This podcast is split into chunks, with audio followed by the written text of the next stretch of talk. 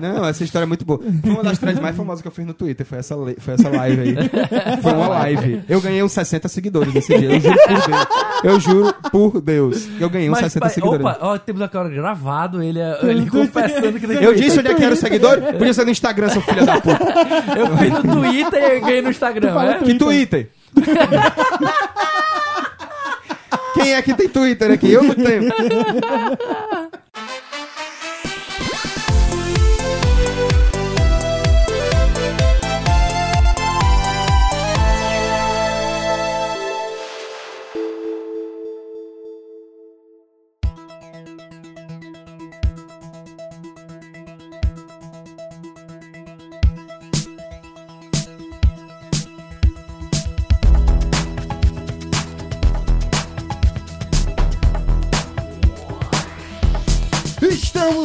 Começando mais um Cash Potion, meus caros. É isso aí, meus queridos amigos catedráticos, a sua dose mensal de catedratismo e, é claro, pedantismo. A gente tá conseguindo manter esse- esses lançamentos, viu? Estamos tentando, estamos Tá- tentando. tá- mas tá muito melhor. Não, com Tá certeza. absurdamente melhor. Porque tá, tá- agora tá saindo um lançamento mais honesto. Rapaz, se comparado com outrora, o negócio tá muito mais cadenciado. A gente tá conseguindo manter pelo menos um mensal, né? E- Lembrando que a gente não tem funding, a gente não faz nenhum tipo de campanha Isso de aqui é só arrecadação. amor. É só amor. É puro amor, puro hobby e dinheiro suado que a gente tira do nosso bolso. É a mensagem do nosso coração pra atingir o coração de vocês. Mas é isso aí, meu querido. Mas Vamos. então, meu caro amigo Felipe Lins, sobre o que nós iremos trazer, o, o que o nosso amor hoje está trazendo para, para os ouvidos de nossos ouvintes. Hoje a gente vai trazer pra mesa uma empresa polêmica, uma empresa que lida com os limites do absurdo e do obsceno na sociedade. É hoje a gente vai falar da Bethesda. Só que não. Só que não. Hoje nosso papo vai ser sobre a Rockstar, uma das maiores empresas mundiais de jogos com uma vasta lista de jogos de sucesso e que tem no seu catálogo talvez seja o jogo de maior sucesso de todos que vende e arrecada a maior bilheteria entre aspas de jogos que é o GTA, né? É, exatamente. É Não aquele só joguinho GTA. lá, eu, eu não, não curto não, mas, não só mas tem gente que gosta. Olha, já começamos a ter um primeiro hater, mano. Não, não, mas o Rian é hater da. Não, mas da- todo mundo. GTA se você conhece a lore do Cash Potion, você já deve saber que eu não curto GTA. E aproveitando então, já que você, se você é uma pessoa que não conhece a lore, eu já mando logo que meu nome é Rian Salles e eu odeio GTA. Meu nome é Felipe Lins e o melhor GTA é o Chinatown Wars. Pronto, falei. Aqui é Caio Nogueira e eu sou fanboy de Red Dead Redemption. Aqui é Eduardo Porto. E além de não estar com ressaca hoje, eu só recentemente descobri que GTA não significa grande total abestado. Porque foi isso que me falaram na locadora quando eu joguei pela primeira vez, sabia? Grande total, abestado. Exatamente. Então, pra começar o nosso papo, é sempre bom a gente conhecer as origens da empresa que a gente vai trazer aqui pra mesa pro nosso nossa conversa e nosso papo gostoso. Caio, como, como começou essa empresa maravilhosa? Eu sei que você é super fã. É, é tipo assim, é fanboy de carteirinha de Red Dead Redemption. Como é que, conhece. É, é, mas como é a que gente começou sabe- essa empresa do seu coração? A gente sabe que cada um tem seus defeitos, né? mano? Sou mesmo, sou tem- mesmo, sou mesmo. Mas assim, é, a Rockstar, inclusive, a origem dela é, é, exata, é muito ligada ao nome da Rockstar. Porque assim, eram dois irmãos músicos. O Sam Hauser e o Dan Hauser. Certo? Eles eram bons músicos? Eu acho que não. Acho que não, vocês estão em jogos. O eu, sonho ouvi dizer que eles deles... trabalha... eu ouvi dizer que eles trabalharam na indústria, mas não necessariamente como músicos. O sonho deles era de ser astros da música. Uhum. Então eles eram. Eles tinham esse quesito realmente de ser músico e trabalhar, de ser um auge da música, ter muito sucesso. Tanto que eles entraram pra BMG, que é um selo de, de, de gravadora e tal. Só que quando eles entraram na BMG, os, os produtores da, da, da BMG, que no caso já era da Take Two Interactive, né? é, eles chamaram a atenção da Take Two pela capacidade que eles tinham de desenvolver algumas coisas meios tecnológicos, né? Porque é, eu não sei exatamente a, a respeito da formação deles, mas eles já trabalhavam muito com essa coisa de, de criar, fazer, fazer coisas para computador. E essa habilidade chamou a atenção do, da Take-Two e falou, ó, vamos fazer o seguinte, vamos criar um estúdio de desenvolvimento de jogos com vocês. Aí eles falaram, o nome pode ser o nosso sonho? Pode. Aí eles viraram a Que Rockstar coisa. Games. Que coisa piegas. Mas é, é, é muito piegas, é muito piegas. É brega pra caralho. É extremamente. Extremamente. A, a, a, esse- a- acho que a Rockstar ela surgiu assim no começo dos anos 90. E, e tinha muito ainda dessa pegada do final dos anos 80, do, do- daquele jovem ter o sonho de ser um rockstar, que teve ali naquele finalzinho dos anos 80. Mais ou menos como Tipo Lulu Santos, né? Tipo isso. É mais ou menos como o, o- é muito comum o brasileiro também ter o sonho de virar um jogador de futebol profissional, né? Tipo a Verdade. estrela do futebol. Então é, é- é muito famoso naquela época esse sonho de se tornar um popstar, um rockstar, enfim. O pretexto da Rockstar, quando ela nasceu, era exatamente de ir contra a maré. Ela sempre teve esse ponto, é, esse, esse viés de ir contra o que era tendência e de explorar coisas é, diferentes dentro do mercado. Você está me dizendo que desde o começo eles queriam causar impacto cultural? É, tipo isso, tipo isso. Porque assim, na verdade, eles não queriam causar o impacto. Primeiramente, a- o impacto que eles queriam causar não era cultural. Eles queriam explorar possibilidades novas dentro do mercado pra fazer coisas de sucesso com coisas que ninguém tava fazendo. Eu lembro que eles tinham uma pegada de querer fazer.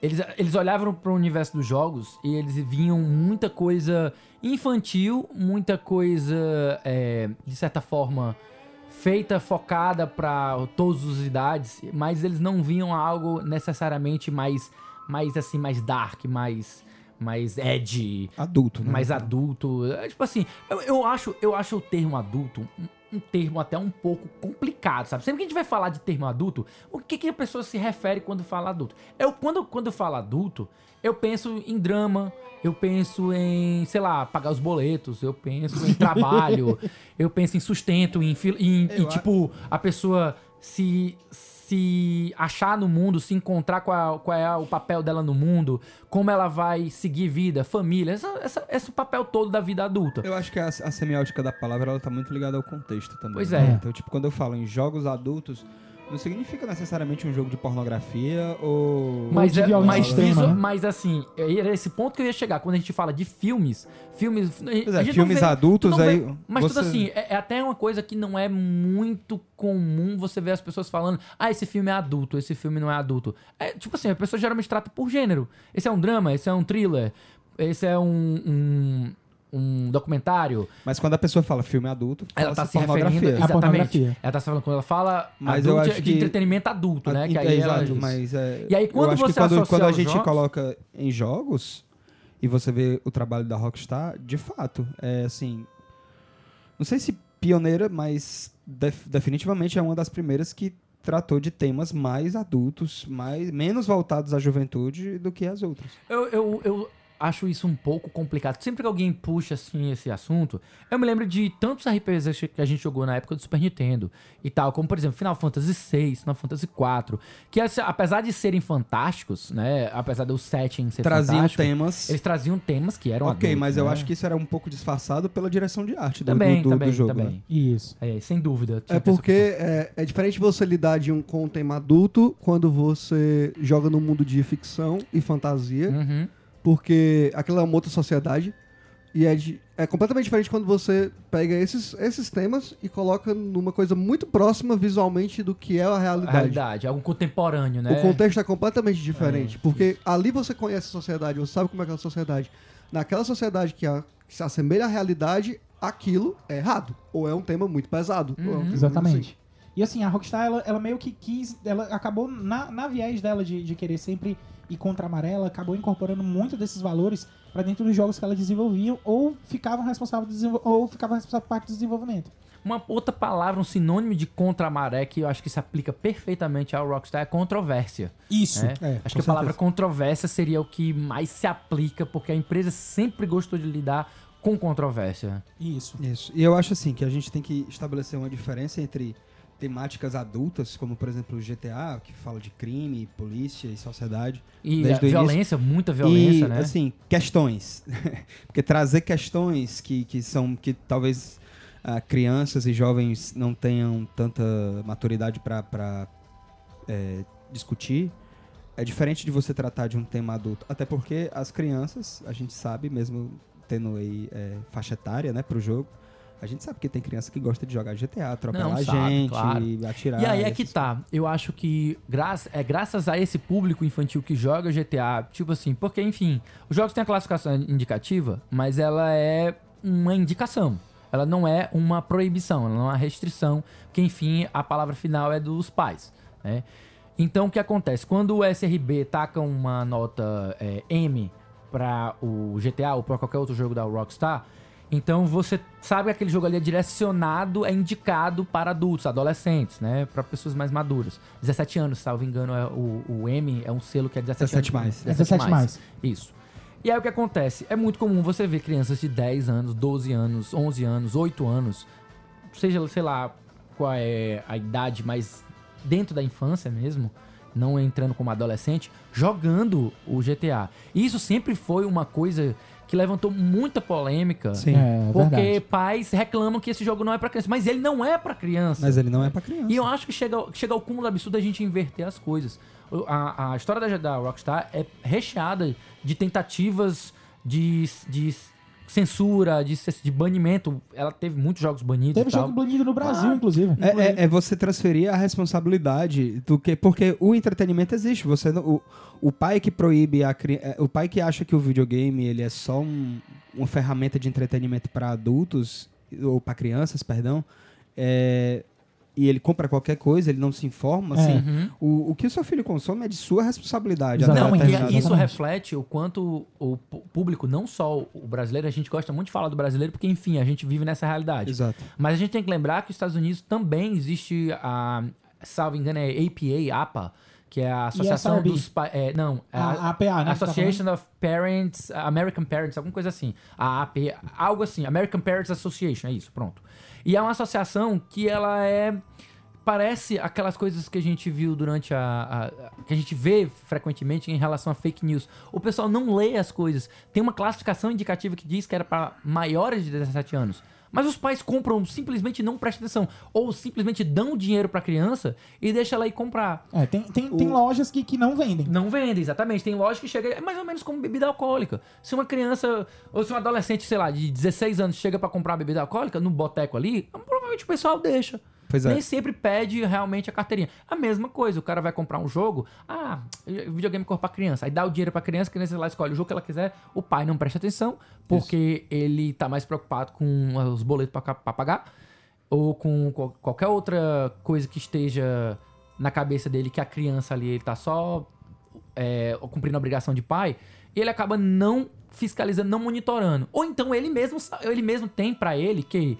videogame não afeta a, a forma como meu, meu filho se comporta. Então ele pensa que a videogame não vai afetar a minha forma como ele se comporta. Então, tanto faz eu dar pra uma criança um jogo que é 17 anos. Eu acho que a faz. gente estabelecendo paralelo, antes da gente começar a gravar aqui, a gente tava falando de Super Drags e Isso. foi algo que teve, rolou uma controvérsia, uma polêmica, porque as pessoas o, acharam que por ser animação ele era feito pra criança. criança, Isso não é. é. Galera, vocês já assistiram O Túmulo dos Vagalumes? Aquele filme não é pra criança. É, e, é um filme, e é um e é um filme Eu de tiro, eu animação. tiro pelo que eu falei né? do podcast, Entendeu? cara. A Pelo gente- amor de Deus, South Park, cara. É, a gente South vive falando de Park, South Park, é, não South é, Park é uma não é pra criança. Não é pra criança. Não é porque é, é, ele tá em determinada mídia ou ele é feito de determinada maneira que ele necessariamente seja Sim. para criança. E é um preconceito muito grande que existe que a animação é geralmente algo infantil. É, ou é sempre infantil, né? O, o negócio que a gente vê, que tu tava falando com relação aos Estados Unidos, é porque eles também têm, eles têm muito um, um costume de jogar a educação deles para a escola, terceirizar a educação deles. E é engraçado porque Eles lá também... jogam. Porque, foi, tipo, foi, foi nos Estados Unidos que veio todo aquele negócio do. Daquela Winners Don't Do Drugs. Sim, que era é. o Estado precisava se preocupar em, De fazer em- em campanhas fazer as campanhas. isso. Porque os pais não, não tinham a proximidade de falar com os filhos. É, você vê. é, você vê em filmes antigos mesmo. é, o pessoal em colégio tendo aquelas aulas de sexualidade ou coisa do tipo, porque os pais não queriam falar sobre aquilo nas casas. Exatamente. E principalmente porque lá é um país que é permitido o homeschooling. Então tem muitos pais que realmente focam em determinados tipos de educação e não em- fazem a criança estar em- ins- inserida em um contexto infantil. Não fazem ela estar envolvidas com outras crianças. Então, sempre cria distorções do- da visão de mundo ou mesmo do- da compreensão que ela tem. Enfim, é um problema que não é só o brasileiro que passa, mas também o norte-americano de não ler. E aí a gente tem essa questão de, de crianças que utilizam o, o- O jogo, né? os jogos da Rockstar e por isso que eles tiveram tanto problema com controvérsia, jogo banido e Aham. tal. Que eu acho isso um absurdo, completamente absurdo. é. Falando um pouquinho da, da, da história, voltando aqui pra história da fundação, a, a, a história da Rockstar, ela meio que se enrola com a história de uma outra empresa, que é a DMA.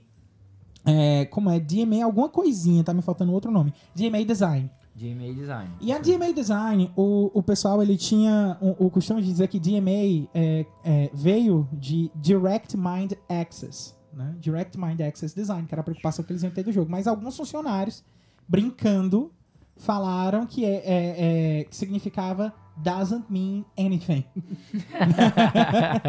e assim, é, é meio que esse espírito que, que veio, Direct né? Que é o- Mind é- é, é- muito, é muito teoria da conspiração. É, porque como o Direct Mind já tem aquela coisa de realmente, porque é a tradução literal, né? É, direto, é, é, acesso diretamente.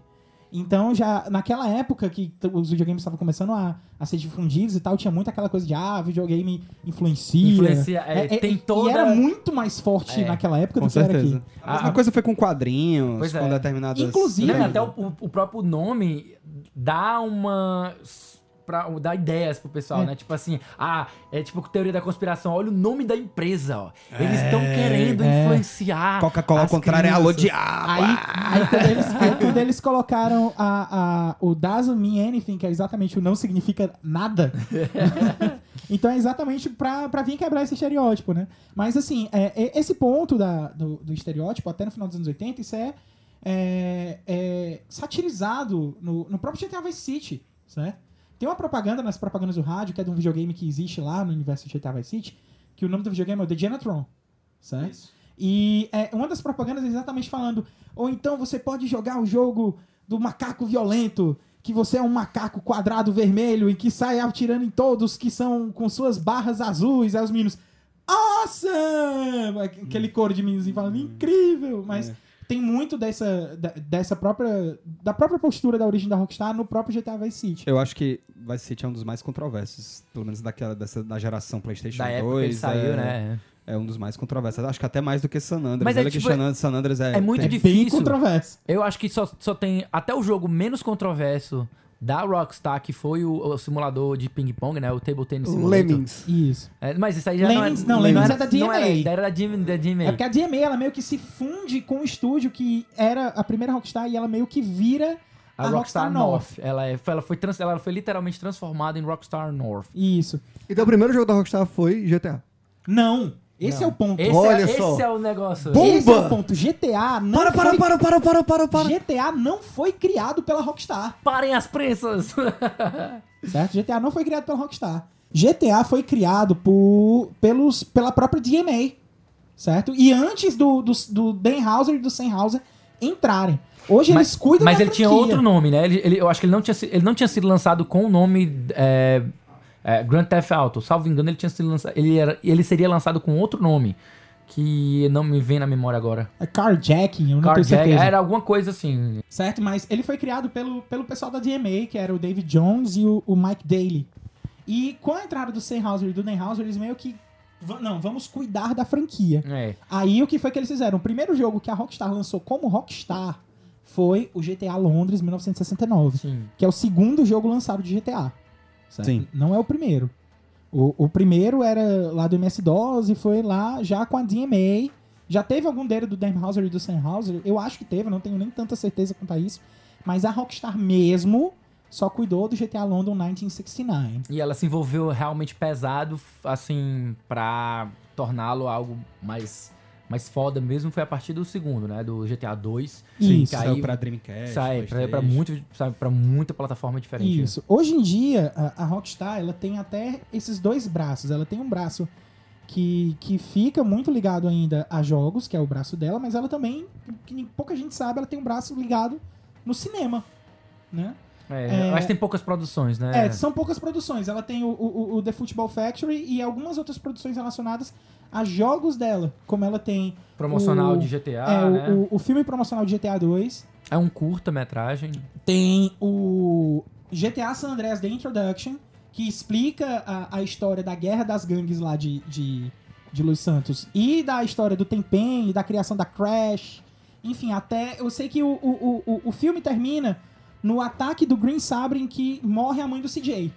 E é onde começa o, o, San Andreas. o San Andreas, que é o CJ voltando pra, pra, pra. San Andreas, saindo de Liberty City, voltando pra San Andreas, porque a mãe dele foi assassinada. Tem um É- documentário também. Tem, tem um documentário também. Tem. Sun- Sunny Sunny Rider. Aí tem também o Sunday Driver, Sunday Driver. Sunday Driver, Sunday Driver, que é o documentário. Isso. isso, e tem o curta de Red Dead Redemption, que explica também a origem do jogo e o curta termina exatamente onde Red Dead Redemption 1 começa. Que é com o, o, o John Marston sendo, leva- sendo levado de Blackwater pra Armadillo. Sim, é, é, falando sobre San Andreas, é, é- é- talvez seja a história que tenha um, um conteúdo menos satírico do- dos GTAs, seja, seja San Andreas, exatamente por isso. Tem toda uma ligação emocional do, do CJ com a vizinhança, né? The Isso, com, isso. Com, a- com- com o bairro dele. É porque, na verdade, a, a, a intenção era representar meio que não fosse em, em Los Angeles. Eu acho que não era em Los Angeles. Aquela história da briga de gangues que tem em Los Angeles, dos- das duas gangues que tem lá, que uma veste azul, outra Cara, veste é, vermelho. é- é- San Andreas é, é- é a Califórnia, né? Tem- Califórnia, tem- né? É lembrar Tem- isso aí, tem- desde, tem- desde o primeiro jogo, desde o primeiro GTA, eles criaram, já setaram, tipo, entre aspas, o universo deles, que é na verdade o nosso, só que modificaram o nome das cidades em que eles se baseavam. Sim, Liberty City é Nova É York. Nova York, é, é Vice é, City. Vice City é Miami. Vice City é Miami. E Isso. tal. É, tem o, o Los Santos, é, São Francisco. É, Não, aí Los tem- Santos, Los Los Santos é Los. Angeles. Los Angeles San é, Fierro é São San Francisco. Fierro é São Francisco. É, Tierra Roubada é o deserto de Nevada. Isso. E Las Tierra Venturas. Roubada. É, Tierra Roubada é deserto de Nevada. e é, Las Venturas é Las Vegas. Não. E na, e na verdade, isso, terra roubada é exatamente porque a Califórnia ela foi roubada É, dos do- mexicanos, dos do, do. México. É, Era- exatamente. era- é exatamente por isso que eles fazem. Existe, existem muitas críticas sociais Não, é, foda mas dentro de, de GTA, entendeu? Sempre tem uma série. Aí deve até fazer uma, uma, como é o nome? Uma vinheta Uma assim, vinhetinha Crítica crítica. social foda. Po- uma coisa importante de tratar sobre a Rockstar é que até os anos 2000, ela meio que ela se focou em trabalhar com o GTA de uma maneira diferente que a gente conhece hoje em dia.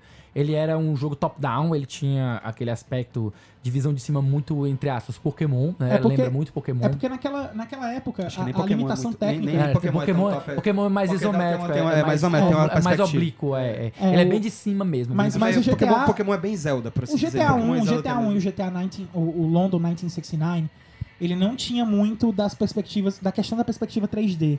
Então, é, ele fazia também muito dessa representação bem de cima, pelo fato da, até das limitações técnicas e da facilidade de É o maior parâmetro que jogo você- 3D, ele era um jogo 2D, né? Exatamente. O maior parâmetro que você pode ter hoje em dia, se você não estiver conseguindo imaginar isso muito bem, é Hotline Miami. Sim, Pronto. é, pronto. É, Hotline Miami é- Miami é mais ou menos a vibe que o GTA ele começou. E aí, Esses shooters frenéticos. meio que a frenéticos, né? Rockstar, não sei se ela sentiu, ela quis, ela quis evoluir e passar para o 3D, até por conta da filosofia da empresa de fazer o que os outros não estavam fazendo, né? E aí ela começou a investir no engine própria, né? Isso, que foi a, é a a Rage. Rage, né? Mas aí ela, a história da Rage vai crescendo junto com a Rockstar. Rage é uma sigla que ela quer dizer exatamente, é, é- é Rockstar Advanced. Advanced Game Engine. É, aquelas siglas por A, ser a, siglas. tra- a né? Tem- tradução É. é, é, É- é motor, de Motor- jogo, motor de jogo avançado da Rockstar. Por que, que é avançado? O que, que- o que, que torna ele avançado? Eu acho que é porque ele deve Qual é a necessidade pra- dessa palavra avançado? É só pra fazer rage, É, entendeu? é, é triplo A, é É só pra criar a palavra rage. É só, é só pra. Não, na verdade, é só pra criar rage? mesmo o nomezinho. O que define o nome rage como um motor RGE. avançado? Eles pensaram assim: vamos fazer. RGE. Quatro É, portas. Motor ABS. Airbag nas duas Acho que eles portas. pensaram assim, Rockstar Game Engine. Aí eles disseram assim, olha, se a gente colocar um A aqui de Advanced, fica Rage. É mais fácil de pronunciar. Então, tá É, é RGE, cara, que nome merda, não. É, RGE. Enfim, e é, desde então a Rockstar passou a trabalhar muito forte nessa engine e o próprio nome Advanced acho que tem lida com a história de AAA, né? Ela queria trabalhar com jogos AA e desde então ela praticamente se focou em criar jogos pro mercado AAA. Não, mas antes disso, antes disso, a gente tem que pontuar, tem que, eu queria fazer alguns pontos aqui da história da Rockstar, certo? Primeiro foi o jogo, o primeiro jogo que ela lançou que não era relacionado ao GTA, que era um jogo de corrida de caminhão monstro pro Nintendo 64, certo? Que obviamente ninguém prestou atenção. Porque Quem é que gostava de Nintendo 64? Ninguém gostava de Nintendo 64. só o pessoal que gostava de Ocarina of Time e 007. Mas aí o pessoal que, que tinha o Nintendo 64 jogava Ocarina of Time e 007. Não Eu, jogava. eu queria, eu, queria fazer um, eu queria fazer um pequeno disclaimer aqui com relação ao Nintendo 64. Ah, Eu não conheço pessoas que jogaram Nintendo 64 que não citem apenas esses jogos, mano. Eu não conheço de verdade os outros jogos de Nintendo 64. Cara, o meu primo tinha o Nintendo 64 e ele tinha 007, Zelda e Rampage World Tour. Pronto, eram os três jogos que ele É, tinha. mas a gente jogou com- chegou a jogar com ele também Banjo-Kazooie, que ele gostava bastante. Que também é um dos jogos que é citado. Cara, É. é, assim, existem E os 10, 12... plataformas Perfect. Dark, É, Perfect Dark Nintendo, também. Nintendo 64, você cita 10, 12 jogos que todo mundo tinha, acabou. Macho, Playstation não, se todo mundo aqui tivesse um Playstation na mesma época, na mesma idade, todo mundo iria falar de 10, 15 jogos diferentes. Até Isso, 20, é verdade. Até 20. Até 20 jogos diferentes. É verdade. tipo, existem, claro, todo mundo jogou Crash Bandicoot, todo mundo jogou Final Fantasy, ou sei lá, qualquer outra coisa. Mas, tipo, cara, eu gostei de Legend of Dragon. Eu nunca joguei Legend of Dragon. Eu também É, eu também E- nunca. Mas, mas já vi tem- gente jogando, mas nunca joguei. É, pois é, é, sei lá, tinha tanto jogo. PlayStation 2 é a mesma coisa. Era uma biblioteca imensa. E cara. assim, o 64, meio quer queira quer não, o pessoal corria pro quê? 007, os Zeldas e os plataformas da Rare. Inclusive 007 era da Rare. Perfect Dark também era da Rare. Era da Rare. Era, também era. A Rare, assim, acho que foi o. E o Perfect Foi Dark a época de ouro A da época de ouro Rare, da foi Rare. o E, e o 64. Perfect Dark ele é meio que uma continuação espiritual do 007, porque ele pegou todo Sim, o multiplayer sim, do 007 e transformou num negócio absurdo. Até algumas coisas da, da HUD, da interface do, do Perfect Dark, lembram um pouco o, o, o Golden, É, mas, mas assim, GoldenEye. depois desse, a gente teve um jogo chamado Thrasher Presents Skate and Destroy, que era um simulador de skate que foi lançado mais ou menos na pegada do Tony Hawk, na época que o Tony Hawk foi lançado. E o problema foi exatamente esse. É porque na época tinha alguns jogos que eles competiam a atenção. Tinha alguns que ficaram na mente do pessoal, como, sei lá, Dave Mirra Freestyle BMX. Acho que é... essa aí é a famosa síndrome do Mad Max, né? Que é aquele Mad Max que saiu junto com Metal Gear 5. É, Eu pensei num time, ó, perfeito. excelente. Mas assim, o problema do Thrasher é porque é o seguinte, ele, ele até o momento, até o lançamento do Thrasher e do Tony Hawk, é, a gente tinha muito jogo de, de, de skate, era todos arcade. Nenhum tinha realmente, ah não, eu tenho aquela preocupação de simular o que é andar de skate. Tá certo que não de uma forma realmente simular com o skate de verdade, mas trazer um pouquinho mais de realidade, botar um pouco mais o pé no chão e fazer uma coisa mais condizente com a realidade. E o Trash ele se propôs a fazer isso de uma forma muito legal. É até interessante você Isso, isso foi pra que console? foi pra PlayStation. Hum. E, e foi até interessante, é até interessante você ver o Thrasher Skate and Destroy, porque as mecânicas dele são, são bem bacanas, mas o problema é porque Tony Hawk foi um sucesso tão extremo que, que o Thrasher não fez sucesso. E todos os reviews que o pessoal falava, não precisa jogar Thrasher porque existe Tony Hawk. Pronto. Era isso. E a Rockstar acabou sem fazer sucesso no Thrasher por causa disso. Aí o que foi que ela fez depois?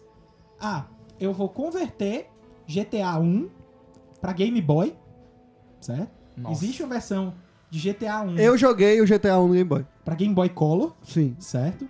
E existe o GTA London 1961, que é o prequel do primeiro GTA London 1969. E ela lançou ainda para Nintendo 64 Earthworm em 3D, certo? E teve também um outro joguinho de Game Boy Color chamado Evil Knievel. Que eu pontuei esse jogo aqui porque eu- esse nome me é muito familiar. Eu ainda não fui atrás do que era, Evil Knievel.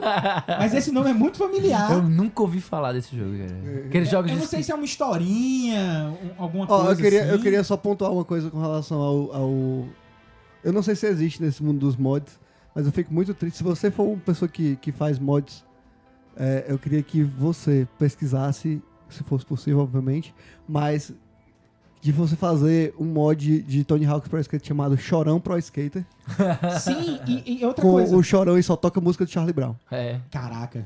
Eu Essa é uma skater, de puta uma coisa, ideia. skater. Skater. Skate, Se você skate, estiver skate, ouvindo- skate, skate, skate. Sim, é, só uma coisa. Todos esses jogos que eu falei, todos foram lançados em 1999. Porrada de jogo, então, viu? Ela fez oito. Oito jogos. Eu, eu sinto que quando você, uma empresa, lança oito jogos de uma lapada só em um ano, eu, eu não. Eu não diria que os oito jogos têm uma qualidade assim. reconhecível. Mas convenhamos que a parte desses jogos foi, foram portes também. Sim, né? É, também sim, tem isso, é verdade. sim. Tem, E tem também o. diminui consideravelmente o trabalho. É, e tem também a questão, mas a questão do, do que é que chamou a atenção, que era exatamente o que o Felipe estava dizendo. Nesses oito jogos aí, o que foi que ela lançou que realmente chamou a atenção? GTA. GTA sempre foi o que chamou a atenção desde o começo da Rockstar, foi sempre GTA. É meio que ela tentou várias. Tentou vários jogos, várias franquias, tentou engatar algumas coisas, mas nada fez tanto sucesso. E ela olhou assim: ei, a gente tem um jogo ali que fez sucesso. Ele tem potencial pra ser a nossa galinha dos olhos de- dos ovos. Ele tem um Galinha poten- dos olhos de ouro. Dos olhos de ouro. Ele tem o Desculpa. potencial pra ser a nossa galinha dos ovos de ouro. Então, sei lá, por que, que a gente não foca nisso? E basicamente foi o que eles fizeram, né? Isso. Pegaram, investiram muito na, na Rage, né? E Na- ainda, é, eles investiram muito na Rage. E ainda, em 1999, só pra fechar o ano de lançamento, eles lançam GTA 2. Que, Que foi, aí- um, é um que foi um sucesso. Isso. E esse sucesso fez com que eles realmente resolvessem investir numa engine 3D para poder entrar com dois pés juntos no mundo 3D. Acho que isso só para a geração do PlayStation 2. O PlayStation 1 ainda tava com. Sim, acho que não, não, tinha, não Cara, tinha capacidade técnica é. pra, pra rodar. E eu joguei muito GTA 2. Eu Sim, também joguei cara. muito GTA 2. Tu é Eu doido. joguei- meu, joguei- meu joguei ele eu computador Foi, eu joguei ele foi o GTA que eu mais joguei. Em segundo lugar foi o, o London. E em terceiro foi o GTA 1. E olha que o GTA 1 eu joguei em PlayStation na casa dos amigos. Assim, eu joguei GTA 2 muito no Dreamcast do meu primo. Era muito legal. Eu joguei, eu, eu o meu primeiro computador que eu tinha em casa, ele tinha só três jogos. Ele tinha Lieiro, ele tinha Tinha o quê? Lieiro. Não conheço. Ele é como se fosse um jogo de Worms. Nossa, cara, imagina o Worms. Só que em tempo só real. ação, em tempo real. é. É, é ação em tempo real. Os dois jogam, os dois jogam, são dois, é um contra o outro e as duas minhocas jogam da mesma vez. Já jogou Soldate? Já. Pronto. Pronto, imagine Soldate É, é um em tempo subterrâneo. real, ok. É, É. um sem turno. É, um é- tempo- é- é um pouco mais próximo de Soldate. Entendi. É, o gameplay é bem Soldate, só que tem um, um arsenal de armas bem Worms. Entendi. Então você vai. Aí eu tinha Lieiro, eu tinha CS e eu tinha GTA GTA 2. CS 1.3, CS 1.1. 1.1. 1.1, Podbot 2.5 pra jogar sozinho, porque eu não podia entrar na internet se não fosse no sábado à tarde ou de Ou no madrugada. domingo. Ou no domingo o dia todo. É, era a época da internet de escada, era Exatamente. Vocês É. jovens não sabem. foda. Pessoas que já nasceram na vida da internet banda larga. Exatamente, cara. É muito, é muito estranho você pensar que a gente viveu numa época que não tinha computador, não tinha smartphone, É. não tinha. É doido, mas eu fazia. A gente Mas smartphone vivia- é dia desse aí, 2010, cara. Na minha, na minha época. não tinha essas putaria aí, não.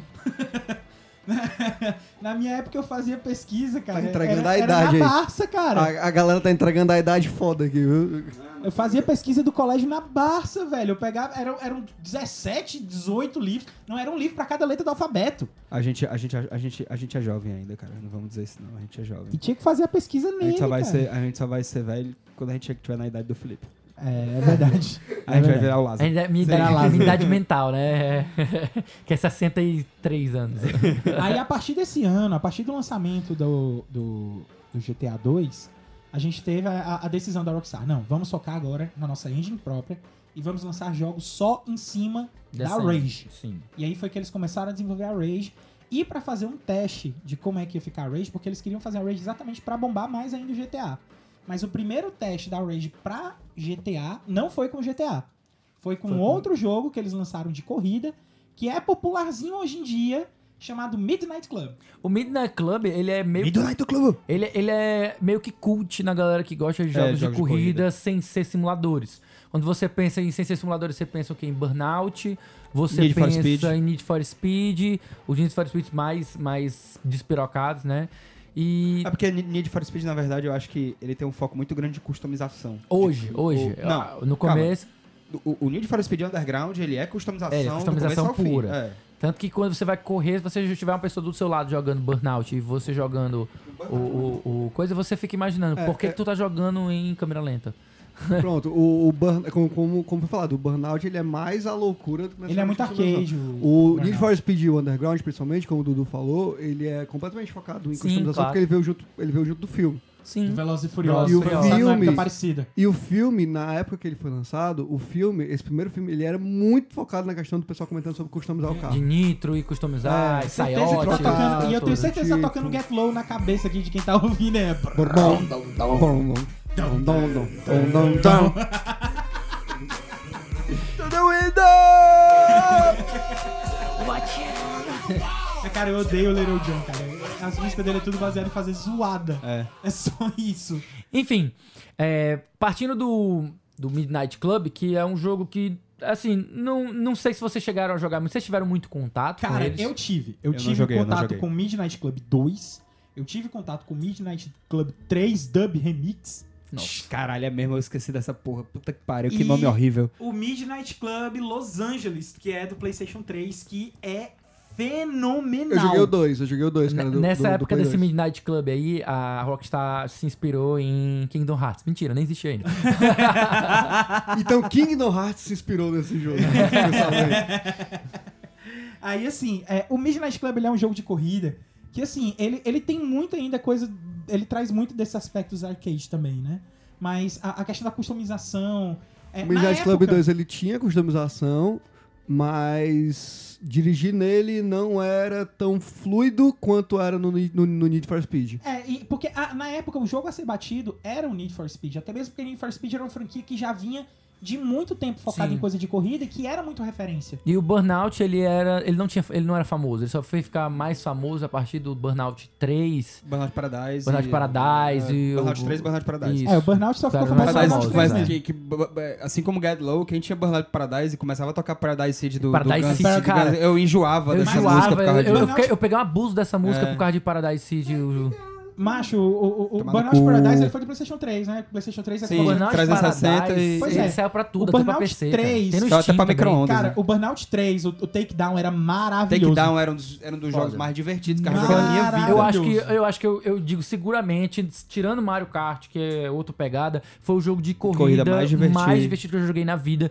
em que eu tive prazer de praticamente quase finalizar, sendo que o meu, o meu, o minha- o meu CD era pirata e ele começou a travar. Não, é porque Aí eu, eu realmente eu também não parte. finalizei, eu não finalizei Burnout Takedown porque meu, eu tinha um Xbox 360 ele é o 3RL na Ah. época. Ah. E aí deu merda e nunca consegui começar a consertar, O, mas... o Burnout, o, o, o pois é, a EA tava muito na frente, tendo tanto o Burnout como o Need for Speed, porque Em duas, em duas É, frentes e diferentes, né? principalmente o auge ainda, o jogo a ser batido, porque Need for Speed 1, o, o- o Underground 1, o pessoal já achou, nossa, não tem como melhorar isso aqui, já tá muito bom. A parte de customização é excelente e tal, não sei o que. Aí a EA, na época a EA, a EA ela, ela tinha umas ideias boas, assim, muito boas. E ela fez ainda o Need for Speed Underground 2 de mundo aberto, em que você podia customizar até o som do seu carro. Sim, Se você botasse subwoofer no seu carro, você ouvia as músicas do jogo com o grave melhorado. sim. Mas, eu, eu- mas Need for Speed Underground 2 não fez o mesmo sucesso do primeiro. É, não ficou tão legal, ficou um pouco de, de, de shore e tal pra você Isso. fazer. Ficou meio chato em algumas Isso. coisas. E o Midnight Club foi pra outro lado. Isso. Enquanto a, a, a EA e o, o, o Need for Speed estavam indo pra esse lado de, de Customização, tentar, é, de customização, focar na customização, o Midnight Club focou em jogabilidade e corrida. Tanto que Midnight Club. O, o Midnight Club que eu jogo, acho que é o Midnight Club 3, PlayStation 3, Midnight Club 3 Los Angeles. Eu não tenho certeza se é esse o nome. Mas ele é um dos jogos mais agradáveis que se tem de dirigir de jogo de corrida que eu já joguei. É muito massa. E eu acho engraçado, é, é- assim, é curioso, na verdade, né? Que como a gente falou que ele foi meio que o, o, o carro de teste, ah, olha só, para o GTA 3, ah, a experiência que eles ganharam com o Midnight Club, como um jogo de corrida, eles foram transportando cada vez mais pra dentro do da galinha dos ovos de ouro, É, porque- do, do principal carro-chefe deles, que é o GTA. É, porque E- assim, a- a- o conceito da Rage era sempre vamos experimentar coisas, o que der certo a gente deixa, o que for errado a gente descarta e reformula pro próximo jogo. Então, no, no Midnight Club, como tava dando muito certo esse negócio de dirigibilidade, eles não, vamos salvar Dirigibilidade. dirigibilidade. é, existe, existe esse, Não, esse- ok, eu nunca ouvi essa palavra na minha vida. Mas existe, existe. Se você ler alguma vez na sua vida uma revista quatro rodas, você vai ver que realmente existe o termo dirigibilidade. Aí eles pegaram a, a, a qualidade de dirigibilidade do, do, do Midnight Club e, ok, isso aqui a gente vai guardar na Rage, a gente vai reformular outras coisas. Em 2001, eles lançaram um jogo é, chamado Oni, que é um jogo com, com traços de anime e tal, todo feito em cel shading. É bonito o jogo. E, é, Oni-chan! e assim, é, ele, ele meio que definiu as formas de como seria andar sem ser de carro. O Oni ele teve essa preocupação para incluir isso dentro da Rage. E para fechar um experimento que ainda não fosse GTA, no final do ano eles lançaram o The Italian, Italian Job, Job, isso. que é baseado no, no É filme. um filme, é o- um golpe. É um golpe italiano, né? golpe italiano, de 1969. É, antigão. E o jogo é bem baseado no filme, assim, e é, é, é, faltava algumas coisinhas pro, pro, pro, pro jogo ficar legal.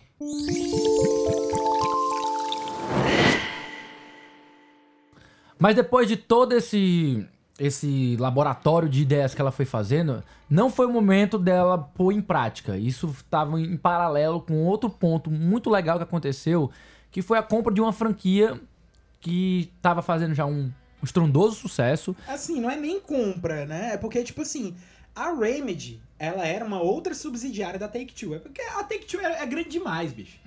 Então, a Remedy, a Remedy Entertainment, ela, ela era uma outra subsidiária da Take-Two. E o que é que foi que rolou? É, rolou um desenvolvimento de um projeto aí novo que a Remedy estava fazendo, de um jogo de ação, que ia ter cenas, é, cenas de, de, de, de enredo baseadas em história em quadrinho, e que eles estavam precisando de ajuda para fazer um desenvolvimento de tiroteio legal.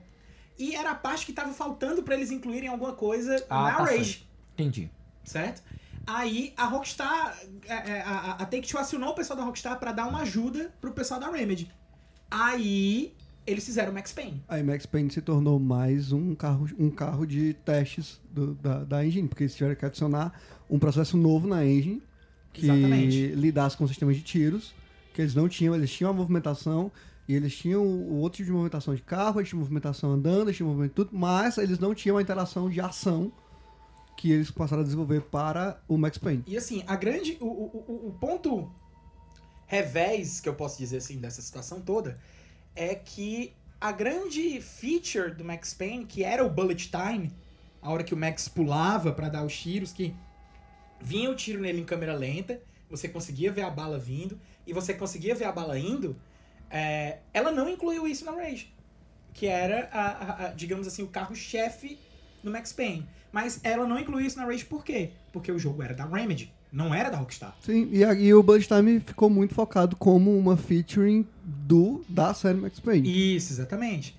E, mas eles pegaram, eles aprenderam muita coisa a respeito de mecânica de tiro, de como é que eles iriam fazer para um jogo em terceira pessoa para colocar um- algo de tiro dentro do jogo. E isso a Rockstar absorveu para no final do ano ela lançar GTA 3.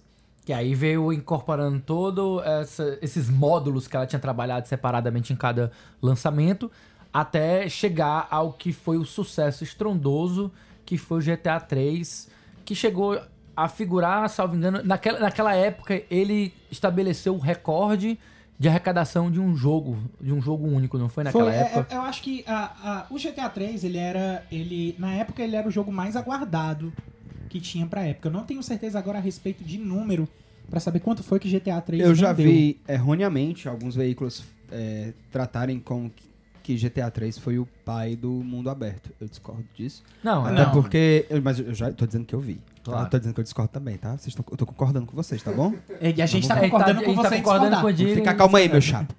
Sim, até porque tinha Elder Scrolls, muito antes já tinha Claro. isso e tal. Mas eu concordo que ele estabeleceu um padrão a partir de, a partir de GTA 3, estabelecesse um padrão para os mundos abertos modernos. E como nos, nos, nos GTA seguintes, nos próprios Elder Scrolls seguintes, Fallout, depois saiu também, era mais ou menos. Isso.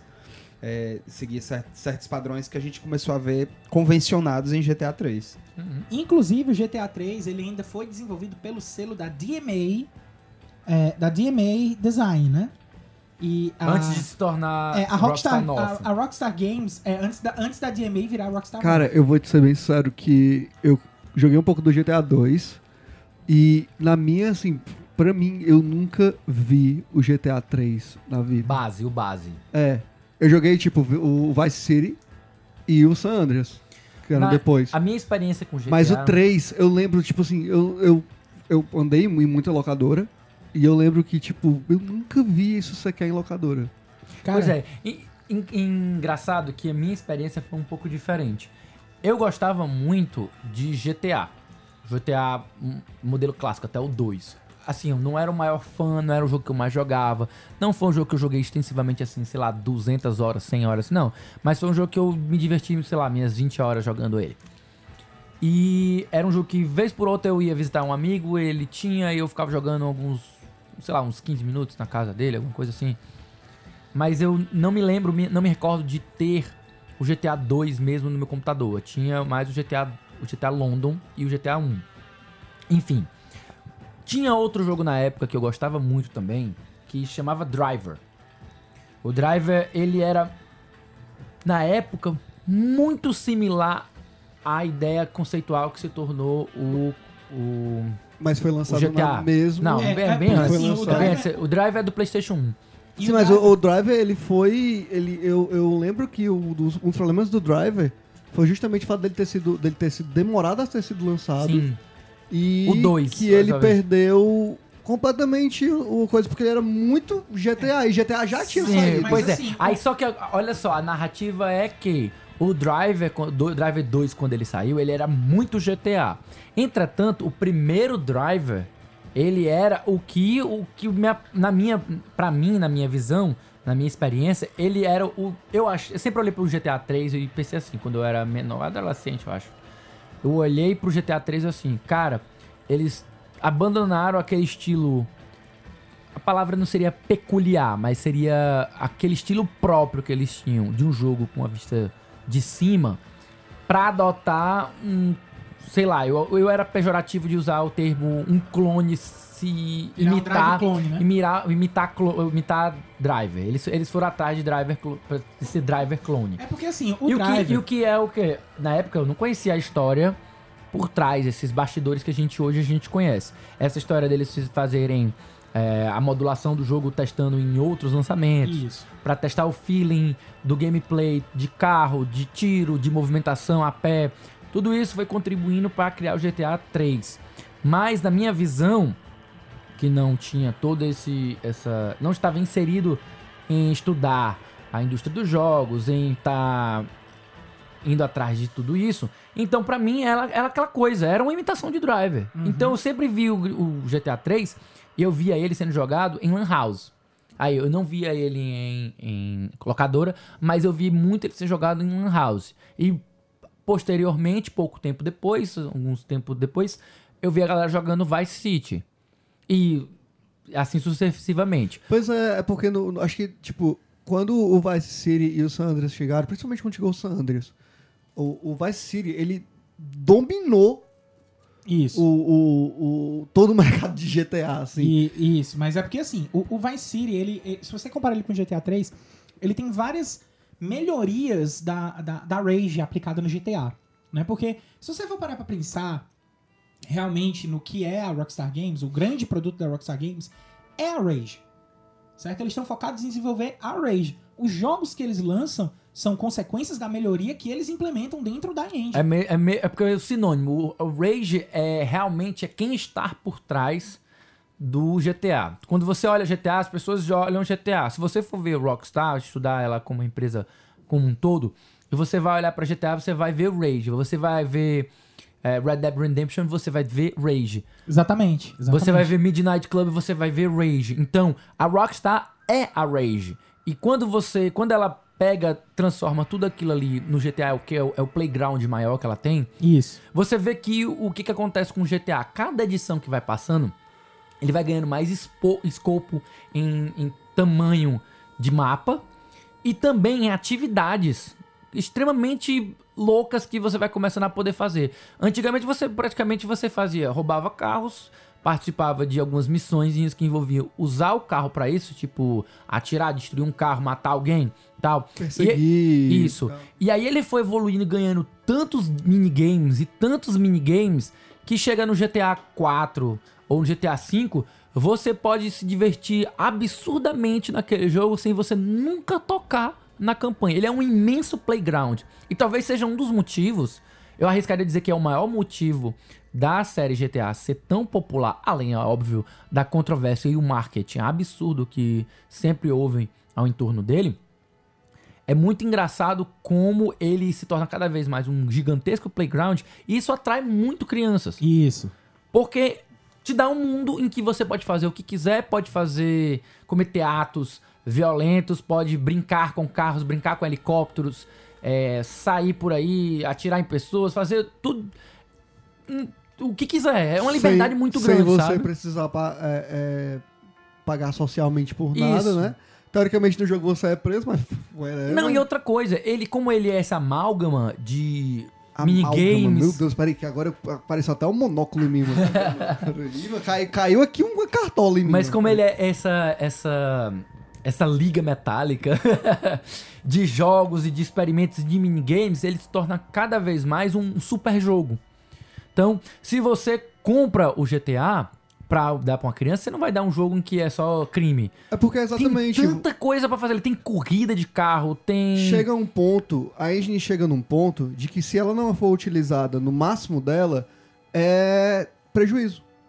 torna-se desperdício. Torna-se é. Você tem uma desperdício, é um ferramenta prejuízo. absurda que você não utiliza o máximo dela. E eu acho isso fantástico, porque o GTA, ele tem esse- essa característica dele pegar a Rage e utilizar em sua extensão pra praticamente qualquer coisa que você quiser colocar dentro de GTA.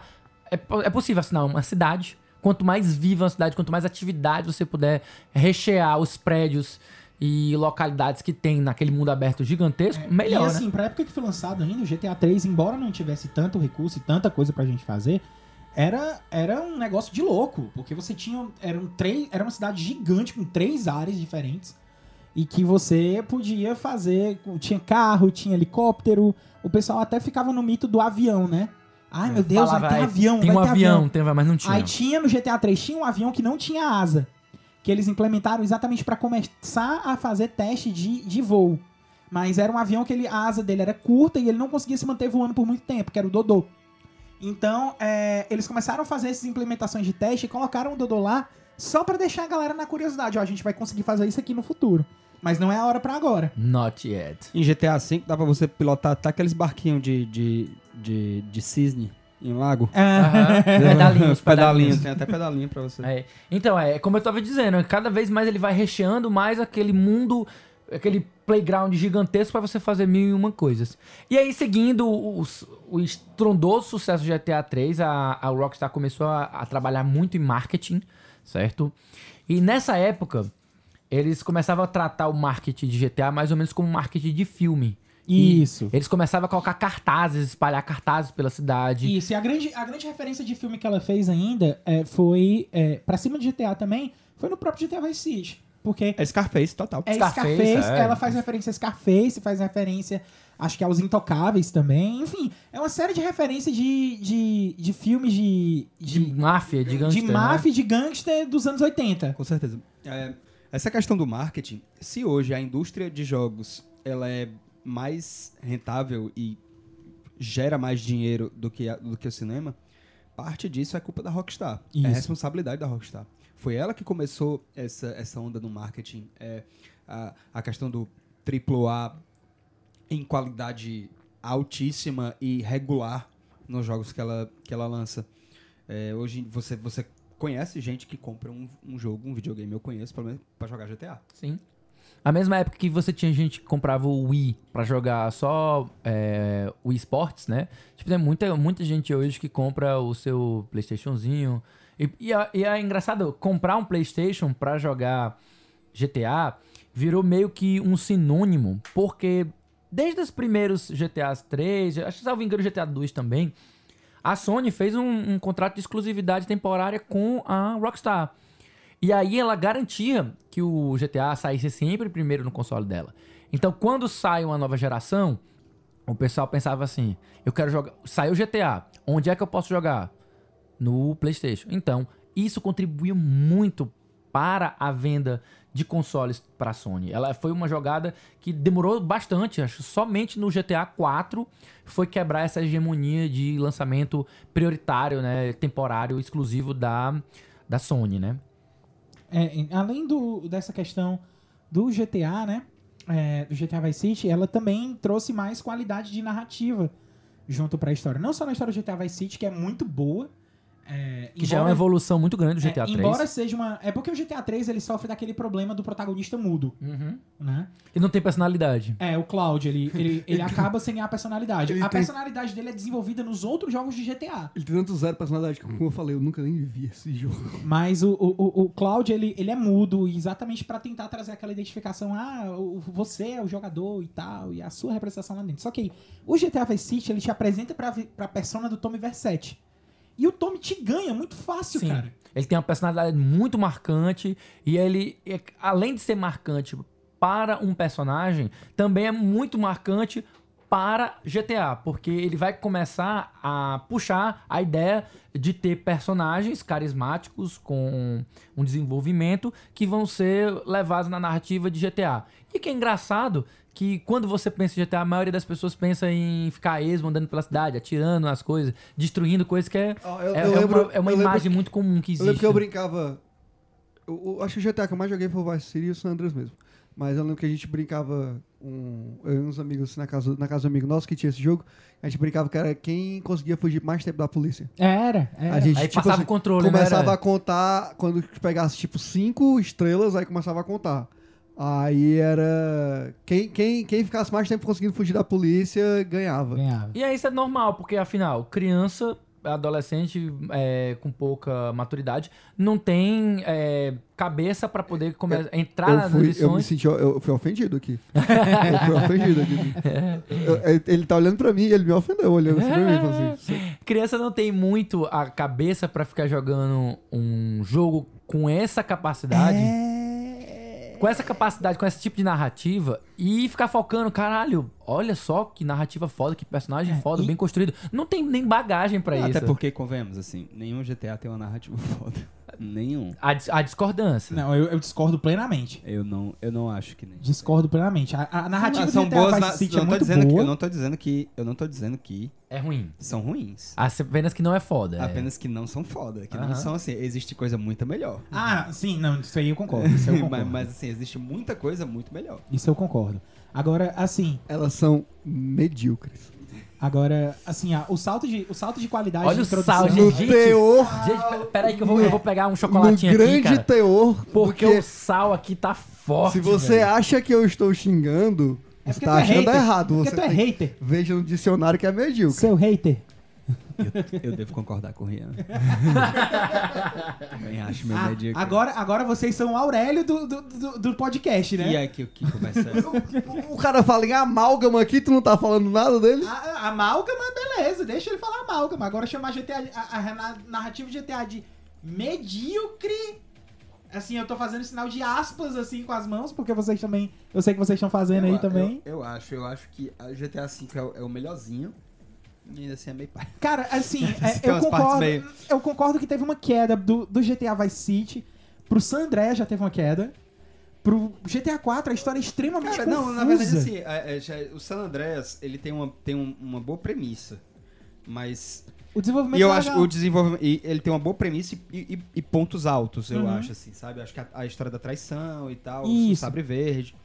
É, GTA Vice City, eu, assim, ele é. Ele, é- ele sofre em, em menor escala do mesmo problema que eu vejo em Red Dead Redemption 1. Ele é uma grande paródia. Isso. Ele é uma grande paródia de filmes de gangster. Isso, mas. Eu ia citar exatamente isso. O próprio Enquanto. GTA Vice City é uma grande paródia. Exato. Ele é uma grande paródia. Mas é como Mas Red Dead. Redemption também é uma grande paródia de É, filmes de espaguete. sim. É como se você pegasse. É como se eles pegassem, sei lá. Isso eu posso transportar, apesar de não ter sido desenvolvida pela, pela Rockstar, mas pela Team Bond, você pode também pegar aquilo ali pra L.A. Noir. L.A. Noir também faz uma referência a um monte de filme É, noir. não, tudo bem. Mas entendeu? eu acho que. É mas- cheio dessas, dessas, Pronto, dessas- eu, eu, eu gosto, eu, por gostar de filme policial, por gostar de filme é, é, policialesco, eu gosto bem mais da narrativa de Ellen Até porque ela é uma narrativa que poderia muito bem ser serializada, como, Sim. se fosse, como se fosse um- realmente uma série policial. E é, existe um grande, um contexto maior dentro de, de Ellen Noir, entendeu? Uhum. Existe, apesar dos casos, assim, eles serem aparentemente isolados, no fim das, no fim das contas existe um, um grande caso, uma grande É mais coisa ou menos ali. como uma série, é como tu falou, é exatamente como uma série. Como uma série. Existe aquele arco grande que envolve a evolução do personagem durante toda a série, e aí cada caso é o, como se fosse o caso do dia, ou o caso da semana. Pois é, É, mas existe, ah, embora- existe uma figura atrás, um, um, um pano de fundo que Isso. você que, que acaba ligando as coisas no É, isso é muito similar, tipo a House, a série Cold como Case, Criminal Cold Case. Mind, Co- é, Cold Case E e, sempre, e sempre tem isso também, é, não só no GTAs, mas, e não só também no L no A, mas todo jogo da Rockstar tem isso, certo?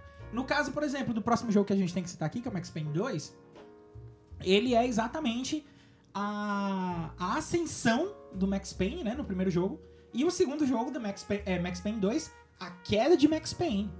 Não, entenda, eu não estou falando dos jogos da Rockstar. Uhum, Eu- A gente citou ali no aqui tal. Eu tô falando de GTA em si. uhum. Ele, eu acho que ele, ele abraça o, as virtudes dele de gameplay, de exploração, É, porque de, de GTA carro e não, como de- GTA ele- ele é um vende- super jogo que se É. propõe a fazer um pouco de tudo. Como É- é GTA. como eu imagino ele.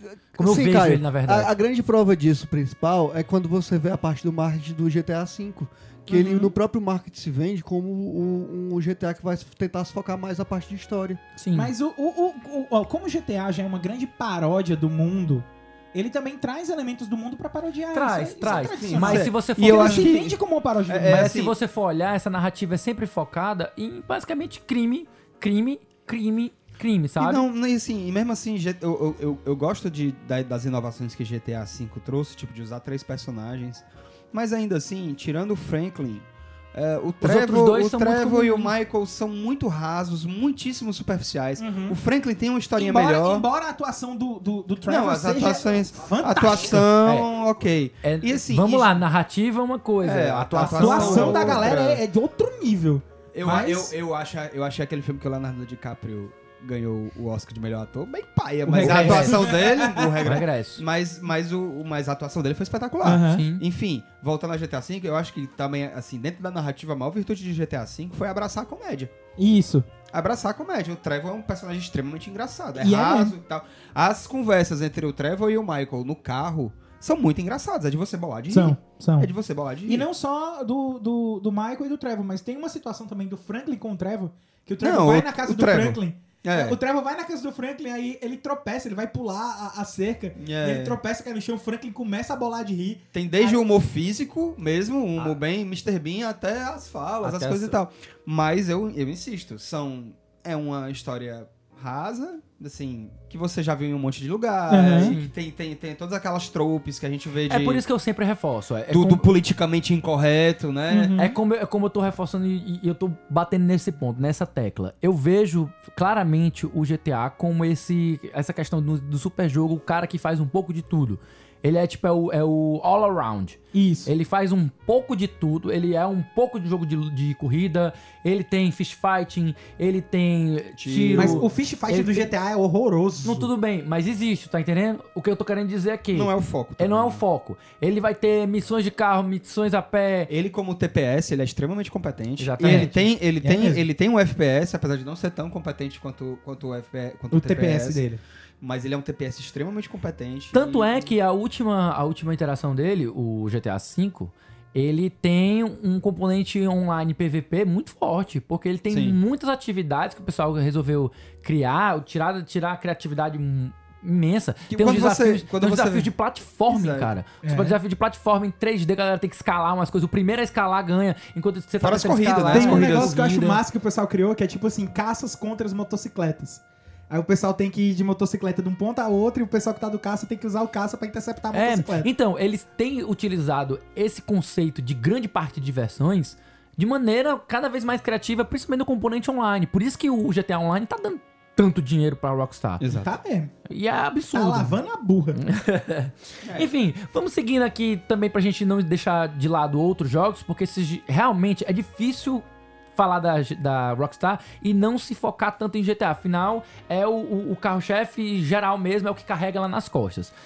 Além do Max Payne 2 que o Caio falou, outro jogo que trouxe uma imensa, mas uma imensa polêmica pra cima dele e que não era o primeiro, foi, Foi o Manhunt. Isso. O Manhunt foi um jogo criado para PlayStation 2 Isso. em que o foco dele era você é um condenado à morte por cadeira elétrica e que de alguma maneira ele é salvo no último momento por um, um psicopata ainda maior do que ele que resolve documentar, como fazer meio com uma É um espécie reality de, show. de reality show, dele tentando escapar da prisão e matando Deus o mundo de Das formas mais violentas formas possíveis. mais violentas e brutais. É o jogo que te ensina Possível. a matar uma pessoa de 36 formas diferentes Exatamente. usando só uma caneta. E não é surpresa que esse jogo chegou a ser banido em diversos países que são mais intervencionistas na- no aspecto cultural do seu povo.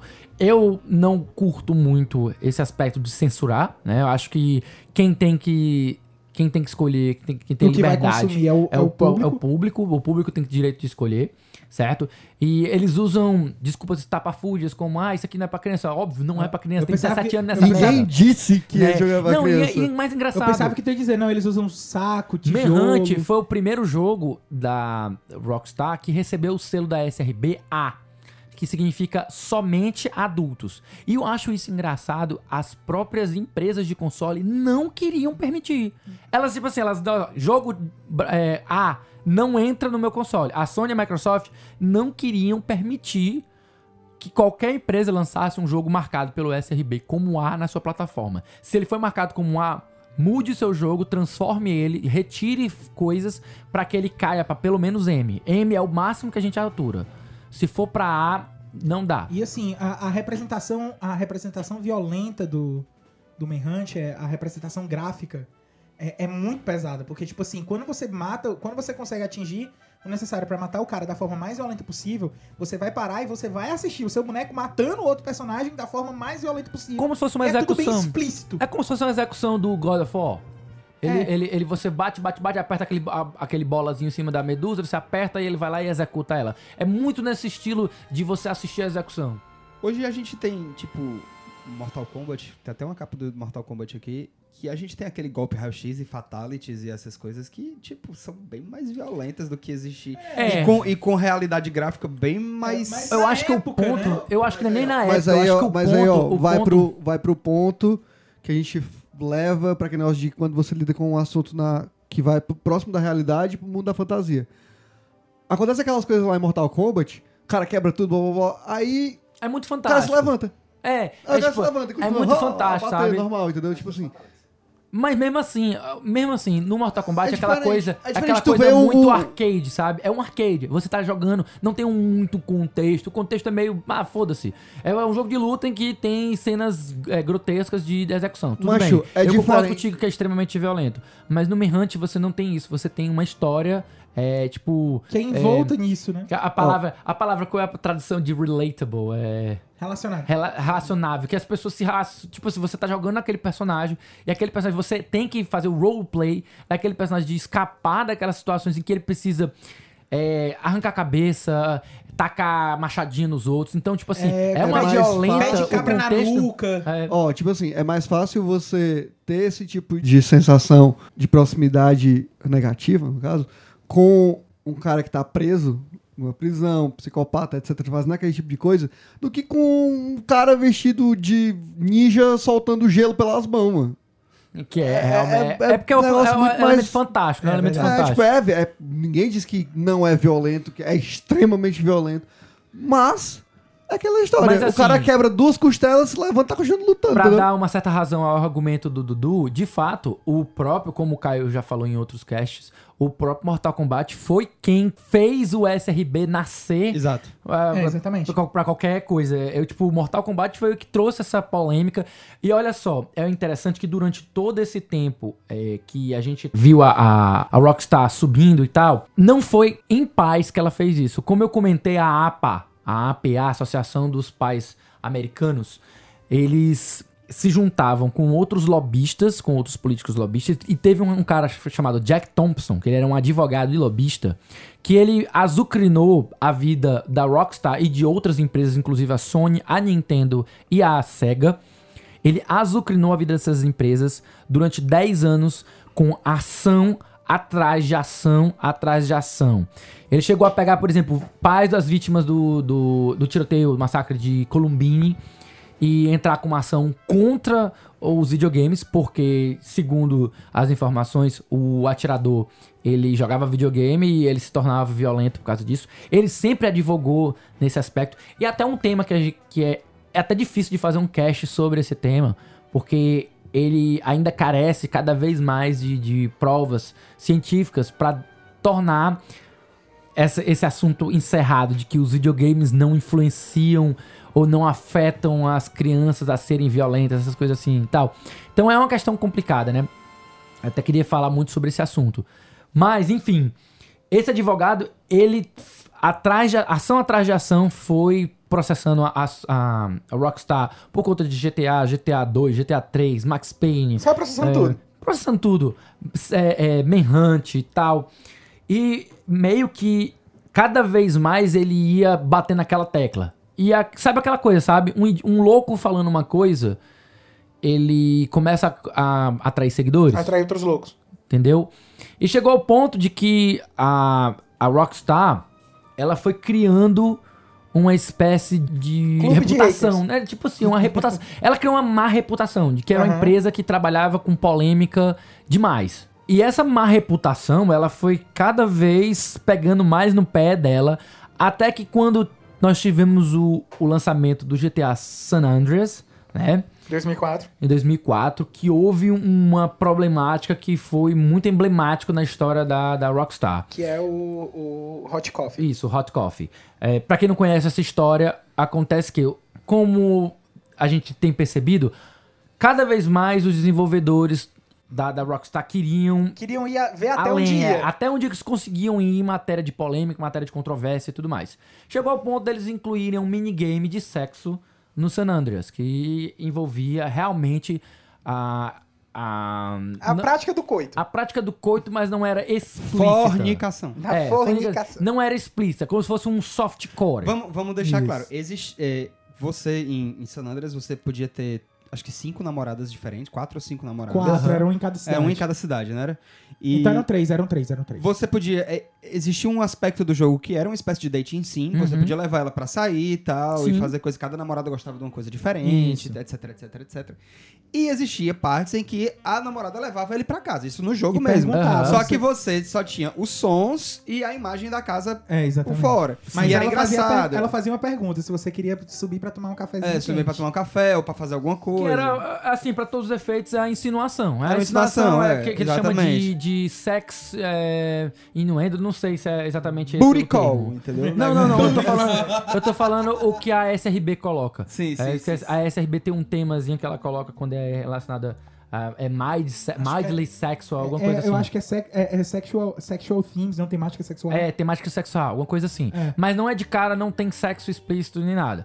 E aí o que acontece? Os caras resolveram colocar uma cena de sexo explícito, mas não hardcore. Não era com mem- Mas assim, a menina, não era a com menina genitálios. ficava nua. Não só, não só o modelo da, da, da personagem ficava nu, como tinha certos detalhes que eram perceptíveis. Não, O tinha poses. É, O CJ não, não, não ficava nu. Ficava de calças. Ficava de calças e ficava do que você tivesse vestida, É. porque você podia mudar de roupa em, Aham. em San Andreas. Mas a menina não, a menina você via seios, vagina, bunda, tudo que tudo bem assim, de forma explícita. É, tá as ligado? imagens que eu cheguei a ver dele do, do, do mod, elas não Não é mostraram- mod, ele tá dentro do jogo. Não, mano. calma. É porque O acesso O a- acesso, aí, a- aí é que tá. A história completa é. Eles fizeram esse minigame, mas lan- na hora de lançar, o departamento do Vai da Merda falou e eles resolveram, resolveram ouvir e dar atenção a eles. Vamos cortar o acesso. Vamos cortar, vamos tirar esse minigame, mas tá muito em cima pra gente a- arrancar o código todo. Deixa esse código aí e tira só o acesso. Então eles programaram o jogo lá, mudaram a programação e tiraram o acesso desse minigame. Não tinha mais como o jogador é, ir lá e fazer ah, o minigame. Então o que aconteceu? O jogo foi lançado para consoles, tá aí tudo bem, mas também foi lançado para PC. E no PC sempre foi famoso, como a gente até fez um cast sobre isso, a habitualidade de se fazer mods. Galera fuça. Isso, a galera fuça, hackeia o jogo, faz, cria mods com toda a comunidade que existe. Então, por conta dessa comunidade, encontraram o minigame e fizeram um mod chamado Hot Café. Hot coffee. Hot Coffee. Perdão.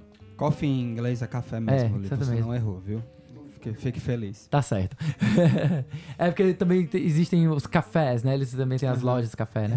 Enfim, o, o mod ficou conhecido por esse nome e aí ele dava acesso ao minigame, certo? Isso aí começou então a fazer com que o pessoal usasse o Game Shark, salvo engano, o Game Shark, pra também ir atrás. Quando eu, quando eu li essa notícia, que eu li nas, nas antigas revistinhas, tipo PlayStation, EGM, alguma coisa. EGM. Acho que, não era, acho que EGM Super nem Game existia. Power. Acho que nem existia EGM, não. Eu acho que já era EGM, sim, mas. Não, acho que não existia EGM, já foi mais pros anos quase nos 2010, mas enfim. Eles falavam que fizeram um data mine e existia o código de Game Shark pra isso. E Pra eles, acessar lá, né? Acessar e tal. Eles não colocavam na revista, eles olha, nós não vamos colocar aqui, por não sei o quê, porque é antiético colocar um negócio desse, sabemos que nossos leitores são crianças e tal. Mas quem quiser, atrás vai na internet que É, tem, né? procura, já ganhou a internet. E aí o que acontece é que nossa amiguinha APA, né, e outros, mais uma vez, e com auxílio de outros órgãos, todos começaram a cair de pau em cima da Rockstar. E ela começou, aquela má reputação que ela tinha de polêmica começou a ficar de forma prejudicial. Ela não era prejudicial. Ela, ela funcionava, aquela, aquela má reputação dela era fale mal, mas fale.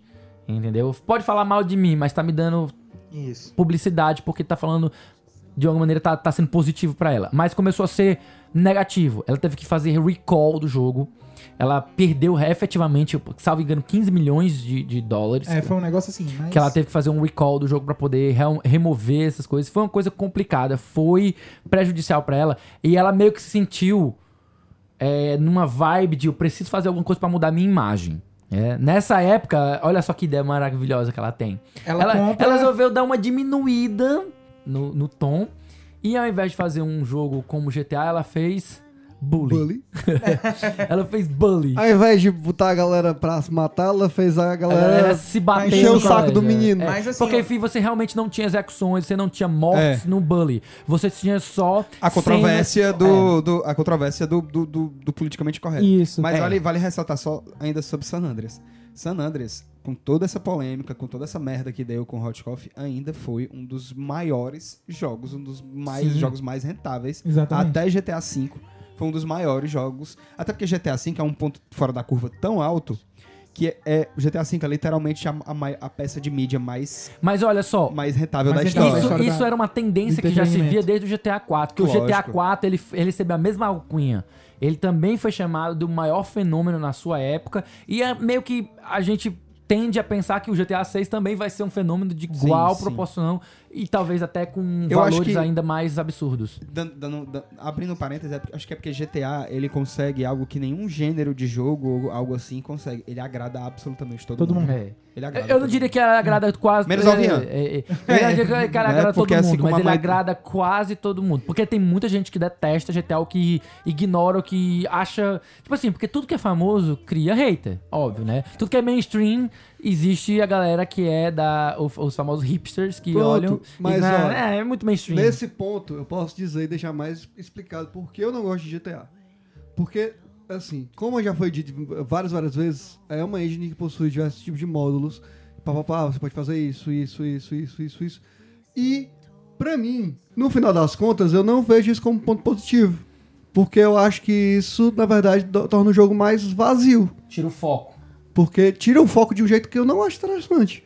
E até o momento não teve um GTA que fizesse pra mim isso de uma forma que fosse legal, de verdade. E não como só o porquê a nossa, no- porque a nossa engenharia é capaz de fazer Não, isso. eu entendo. Então, é, tipo assim, a gente brinca, mas eu sei que você não odeia Você GTA. tem seus motivos, cara. Você E eu simplesmente. joguei vários Você simplesmente não liga pra GTA. E, tipo assim, eu me sinto muito próximo de ti. É tipo assim, sai um GTA novo, todo mundo pira, quer comprar o jogo e Gente, tal. Então, gente, cara, assim, não. assim, Eu compro o GTA verbo- quanto de 60 reais, 80 reais. O verbo odiar ele é muito forte. É muito forte, Ele tem uma é. carga negativa muito pesada. É. Vamos assim, tipo, Eu não, não me identifico, não gosto. É ta- tal qual o medíocre, né? Também- Exatamente. Meu sentimento por GTA é o mesmo sentimento, isso falando no Rian, né? Não eu, mas o Rian dizendo que o sentimento dele por GTA é o mesmo sentimento que eu tenho pela narrativa de GTA, entendeu? Sim.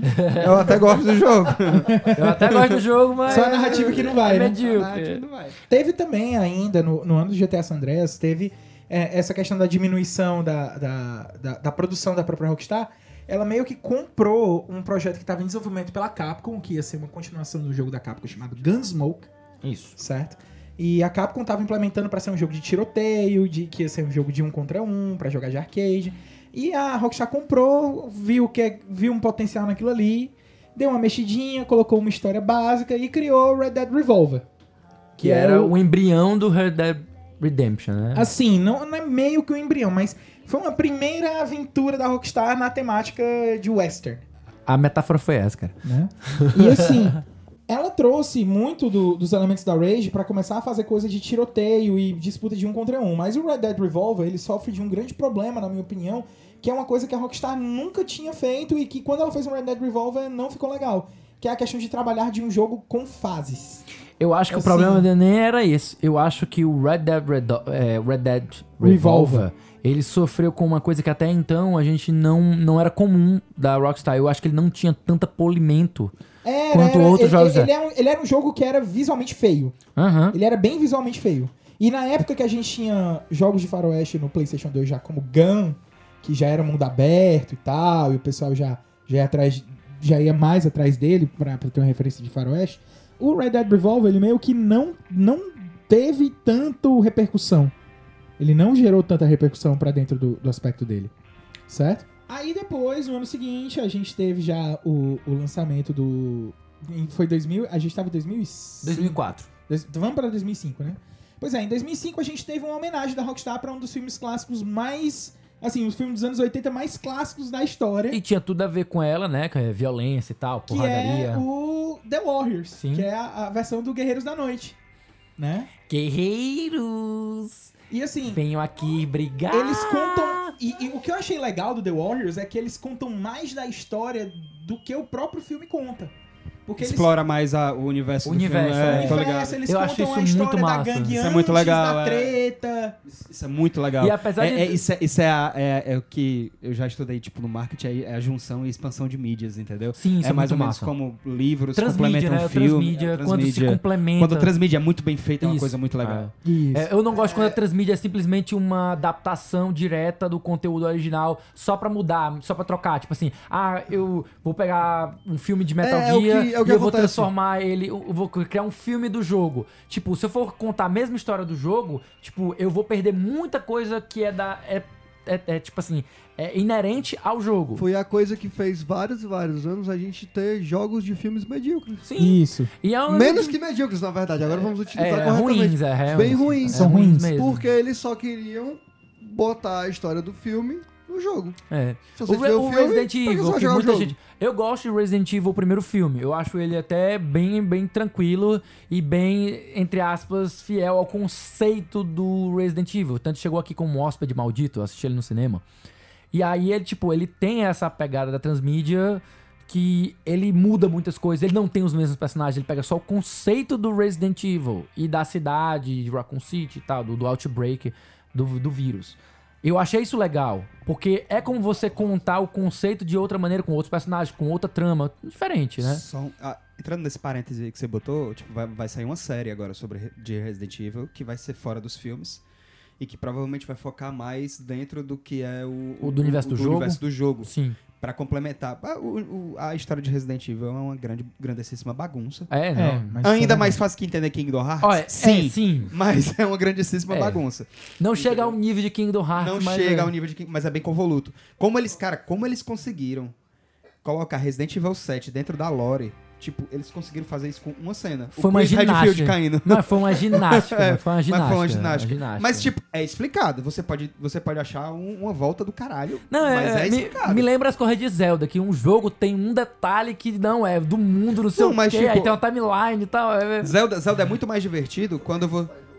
é três timelines, né? Zelda é muito mais divertido quando você vê cada jogo isoladamente, Aham. ou no máximo um ou outro, tipo Majora's Mask e Ocarina of Time. Quando Sim. você vê esses dois, ok. Mas, tipo, Resident Evil é... é- Os três primeiros, você até consegue Vê uma continuidade, engatar uma né? É, uma sequência. continuidade, é, existe uma Aí o, continuidade. o zero também, o zero. O zero, pronto, é como se assim, o 0 e o 1 um são concomitantes, O quase dois e o três são concomitantes, e o. 2 e o 3 são concomitantes na história. O Code Verônica já, já O Code bem... Verônica é, o, é o primeiro spin-off, ele já é, ele é a continuação direta do 2, porque é Uhum. a Claire.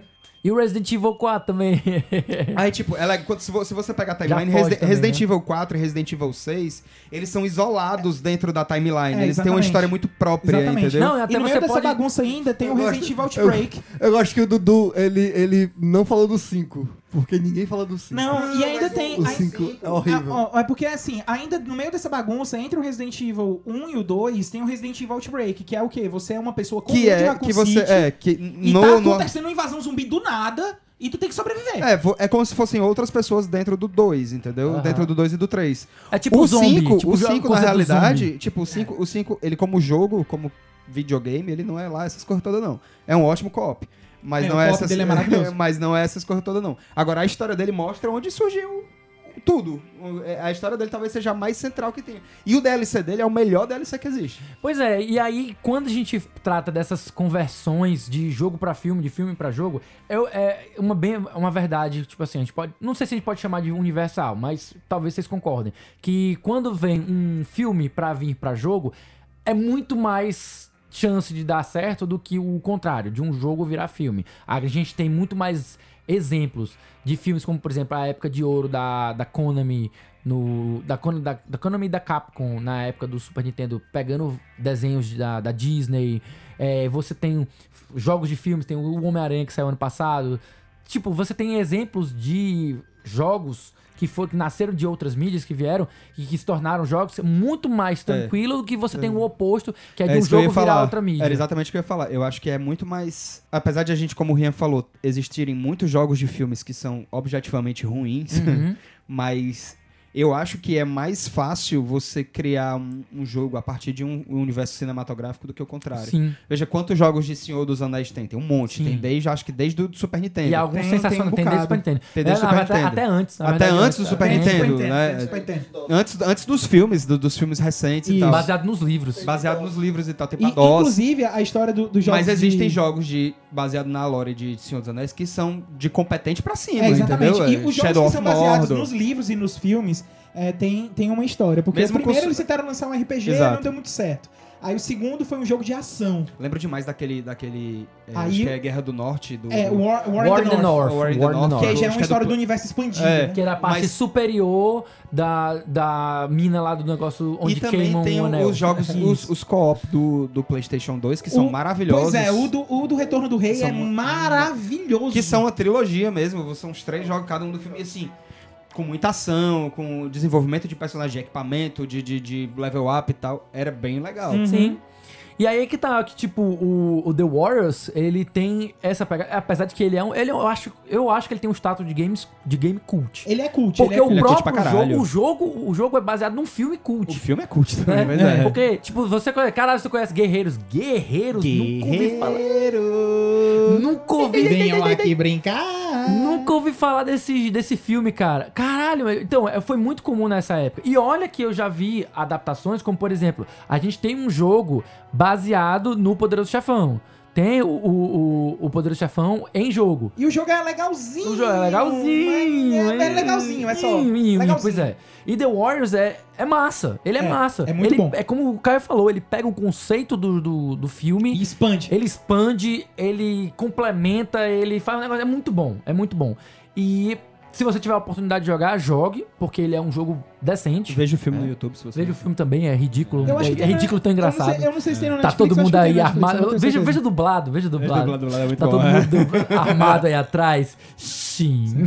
Inclusive, não só filmes como The Warriors, mas também o Ruas de Fúria, eles foram determinantes pra criar gêneros de videogame dentro da história de videogame. É, que são- a- o que é o próprio. beat'em up. O beat'em up é, é, muita cara de Ruas de Fúria e tal.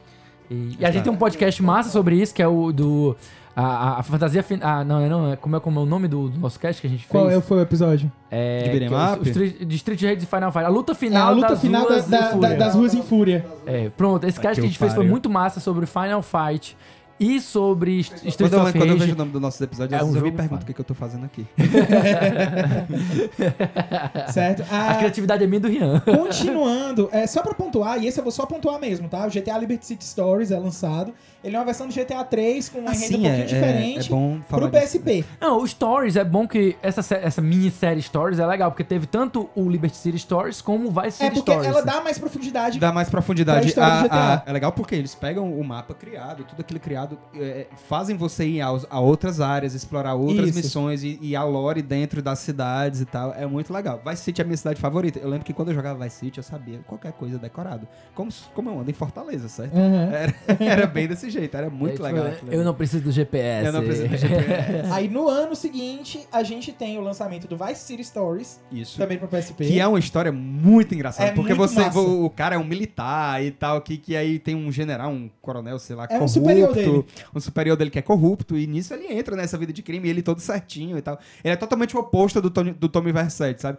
Ele é tipo os personagens do Michael Cera. Que assim, que, é, que se vê naquela situação É, ali, entendeu? Meu Deus, como eu vim parar aqui? É tipo o Van, é antiguíssimo, tipo o Van no Final Fantasy XII, né? Começar a Eu tô no meio aqui da, da revolução. Começa a história do, do Stories aí. Você, ele, tipo, preso numa cadeira, prestes pra explodir. É, Vocês devem estar imaginando por que eu estou aqui. Bem, essa história começou há algumas semanas atrás. O LP, o LP arranhando, né? Muito bom.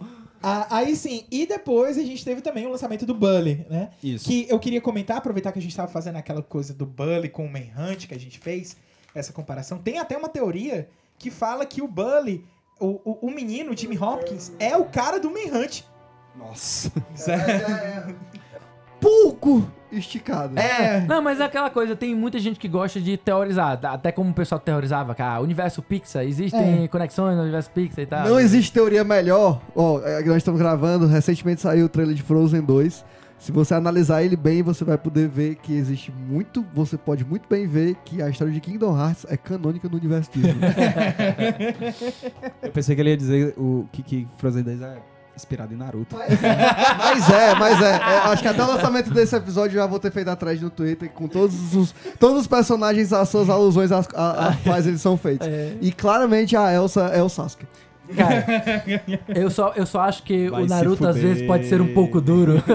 Vai se fuder. Aí, depois do Bully, Ah, é. Aí veio 2000, outro, o Manhunt 2, é, né? o Manhunt 2, que é, é, é uma versão um pouco mais violenta do, do primeiro Manhunt, Mas, porque assim, tem ele- uma outra história. Ele ia, ser, ele ia ser proibido mesmo e ele conseguiu Ele passar. foi proibido em ele- não sei quantos países, E cara, ele conseguiu, 2. mas ele conseguiu passar porque realmente os caras é, mexeram no jogo pra tirar algumas das cenas, os conteúdos mais violentos. É, É, eles, eles meio que colocaram um borrado. tipo isso. Hum. É, Fizeram tipo um fade, um fade out, tipo, fade to black. A, corta, a, a, a, tela corta pra não mostrar a violência explícita, Isso. mas você, você sabe que ela tá acontecendo. Mas ainda é um jogo violento, muito, Muito violento. violento. né? É Assim, como a- se ele tivesse dado os cortes nas, nas, tipo, nas coisas mais explícitas, de, tipo, os gore. Ele tivesse dado uns cortes no gore. E aí conseguiu ser lançado. Mas ainda assim, óbvio, os caras deixaram o código lá. Então, lançou no PC, mod, blá blá blá. Deixa, deixa o negócio totalmente sem censura. Aí depois do Manhunt 2, em 2008, nós temos o primeiro lançamento da Rockstar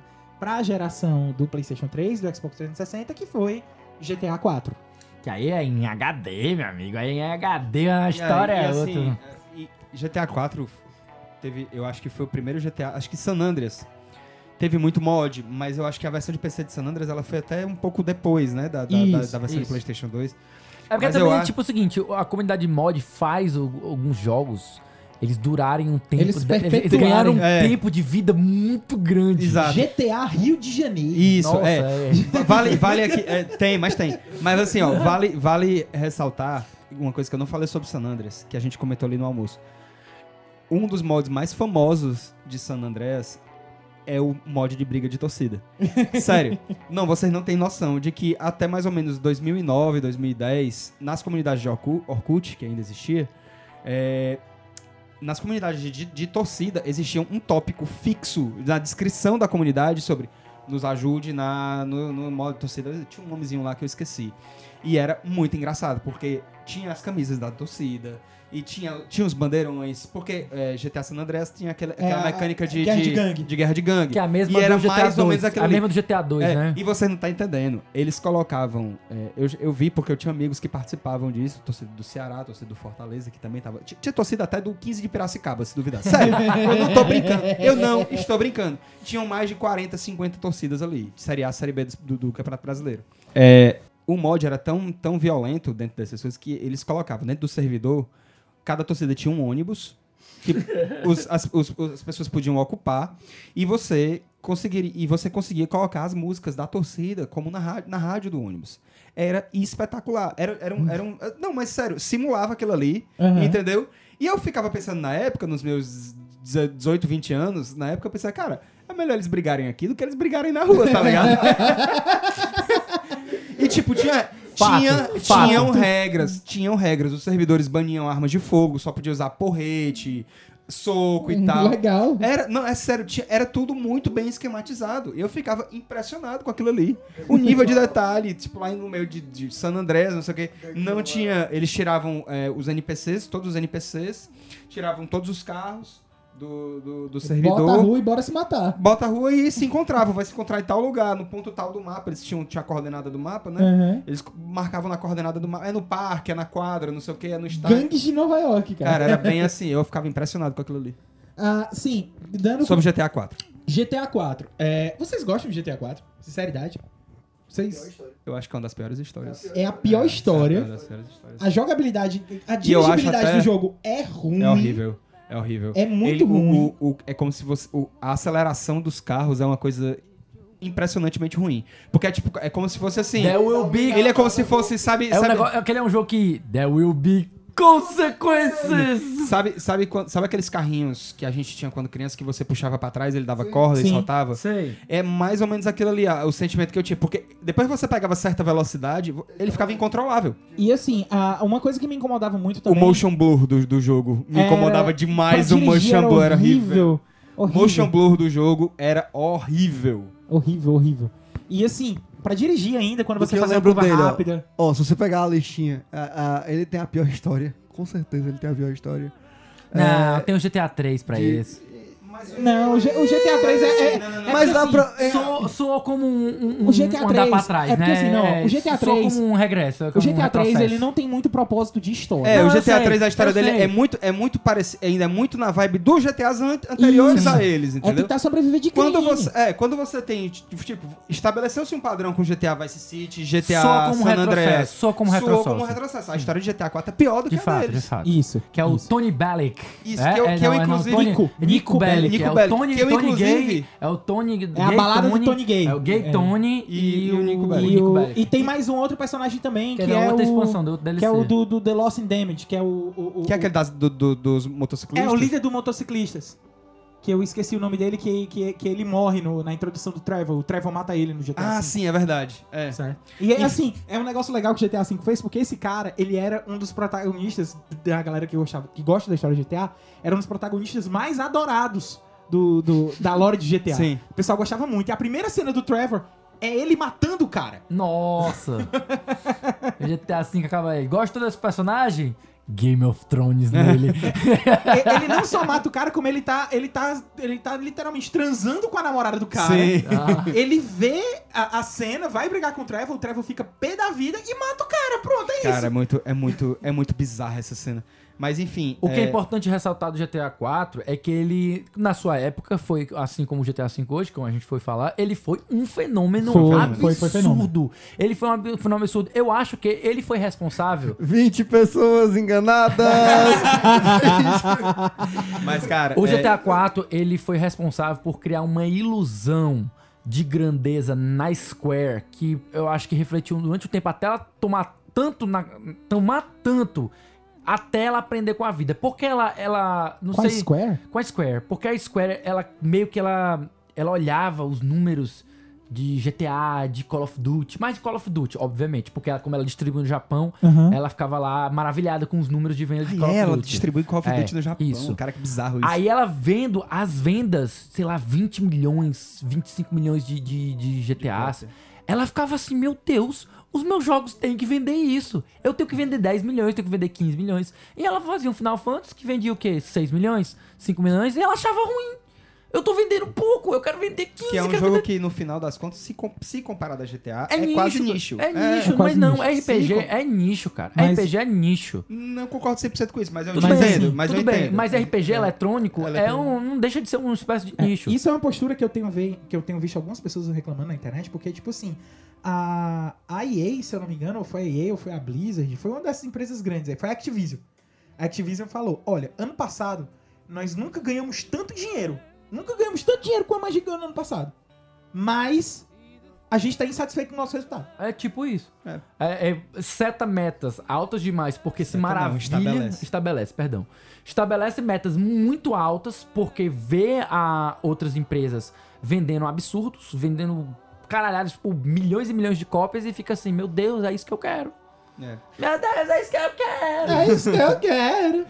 Sobre, sobre a história de GTA 4, e o, o que eu acho mais triste nisso tudo, mas assim, decepcionante, é porque eu gosto muito da premissa do imigrante que tá fazendo o nome dele Isso, na, no crime, país, entendeu? isso. Em outro país. É muito massa, porque, tipo, filmes de gangster como The Goodfellas e tal, da galera italiana, dos russos, da máfia russa, máfia coreana, não sei o quê. É muito Chinatown Wars, que tu gosta, também tem mais ou menos essa mesma premissa Tem. e executa melhor. Sim. Entendeu? E não Até é porque bem ele executado. até porque ele veio vira um depois, garoto né? de recado, ele é um errand boy do, do, do, do- E, dos e mafiosos. o jogo, é e o jogo muito- vira um dating sim, porque o teu É. celular não para de chamar. É, cara, é um, é um saco, é um saco. É celular de Ei, game. ei, cousin, let's go bowling. é muito chato, é muito chato.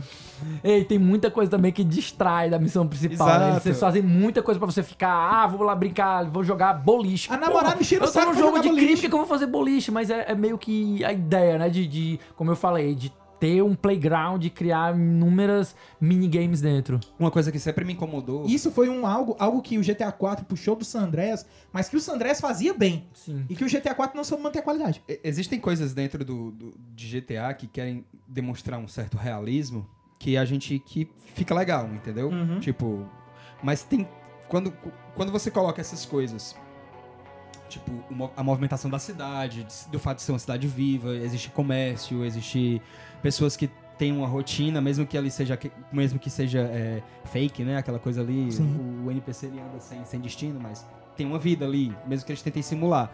Mas, por exemplo, tem certas coisas que desde lá do Vice City, San Andreas, que meio que me incomodavam, tipo, especialmente a passagem do tempo. Sim, Certo? Sim, sim. Seu personagem não come, seu personagem não dorme, seu personagem passa noites e noites virados, virado, virado, virado, virado, virado, virado. E eu sempre ficava me perguntando como é que algum jogo de mundo aberto poderia sanar isso. Ó, o- e lembrando agora, o San Andreas, ele faz um negócio bem legal que a gente esqueceu de falar, Que é de se ter- você... Que o, o, o CJ, Você precisa se alimentar, É, ele você vai- precisa que fazer exercício. ele vai engordando Tenta de Ele tenta estabelecer, ele faz com que você tenha uma certa rotina, porque ele tem mais elementos de RPG do que qualquer outro. Ele pega um negócio meio atirar Sims, muito- né? é. Ele pega um negócio meio The Sims, meio que The você tem que Sims. cuidar do Tipo, se você usar determinada arma, você ganha mais proficiência com aquela arma, Isso. fica mais fácil de você mirar. Ele- o San Andreas, ele é o mais RPG de todos os GTA. O, o Vice City, ó, mas o GTA, desde o, desde o GTA 3, eu acho, que tinha aquele negócio que se você salvasse, o jogo meio que avançava uns Sim. 6 horas. Não, é, toquei, tem isso. É uma, mas é, é é uma interpretação que você tem, é uma ah, interpretação aquele que momento você que ele tem tem, pra é. descanso. E eu sempre fiquei me perguntando como é que poderiam sanar isso. E Uhum. a resposta veio ano passado com Homem-Aranha. Homem-Aranha, ele não tem. E assim. Mas o GTA V também é assim? Não. Não, o GTA não. V ele passa os dias. ah, o, que, o que GTA V faz é certas missões só podem ser. pe- Assim como E GTA assim, 4 tem quando isso. você tá jogando com um personagem, GTA os San Andreas, estão vivendo é, a vida deles, Estão vivendo a vida deles. GTA San Andreas também fazia isso. Certas missões você só pode pegar em determinadas horas do dia. Entre a- de 9 a, tipo, no horário comercial, de 9 às 5. É, e que o entendeu? GTA IV não fazia isso. Não Exatamente. fazia. É. E Homem-Aranha, do ano passado, ele sanou isso. Ele não tem passagem de tempo. É, a passagem de tempo o, o- tem dia, tem manhã, tarde, noite, madrugada, manhã, tarde, noite, madrugada. Madrugada. E esse tempo vai avançando à medida que você vai avançando nas missões de história principal. Ah, então, legal. todas as missões, por exemplo, a missão que é pra acontecer de manhã, ela, Ela só vai, acontecer, de manhã. Mas também o jogo não vai acontecer em outro momento. Em outro momento. Aí, tipo assim. Tem e que ficar é fazendo alguma coisa, fazendo hora até É, chegar o horário. Em alguns, em alguns momentos ele fala, hum, eu preciso fazer, hum, não tenho nada pra fazer agora. Assim, tô só falando, certo? Não existe essa fala em si, mas ele fala mais ou menos isso. Não tenho nada pra fazer agora, vou combater o crime na cidade. Já- e você pode fazer um monte de side quest até que ele recebe uma ligação, Sim. ou então ele passa por algum lugar aqui que dá uma cutscene. Isso me lembrou, isso me lembrou um negócio Eu que aconteceu em Eu outro gosto jogo. muito de como o Homem-Aranha, é, esse, esse jogo do Homem-Aranha, ele bota passagem de tempo. Porque, de fato, o jogo parece mais bem scriptado, mais bem é, estruturado dentro do tempo dele. Seria muito legal se GTA conseguisse fazer isso no futuro. Sim. Entendeu? E GTA 4 é uma bosta. É, eu acho É GTA bosta, 4 muito é uma ruim bosta, também. É uma bosta.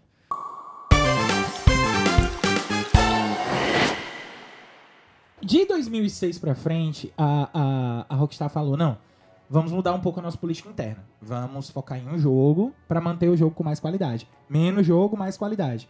E isso colocou a Rockstar nesse panteão de empresas que tem poucas franquias, mas que todas ganham muito dinheiro. E que trata muito bem, são jogos extremamente polidos, demoram pra sair, mas quando saem são fodas. Isso, exatamente. Aí, em 2008 foi o caso com o GTA 4.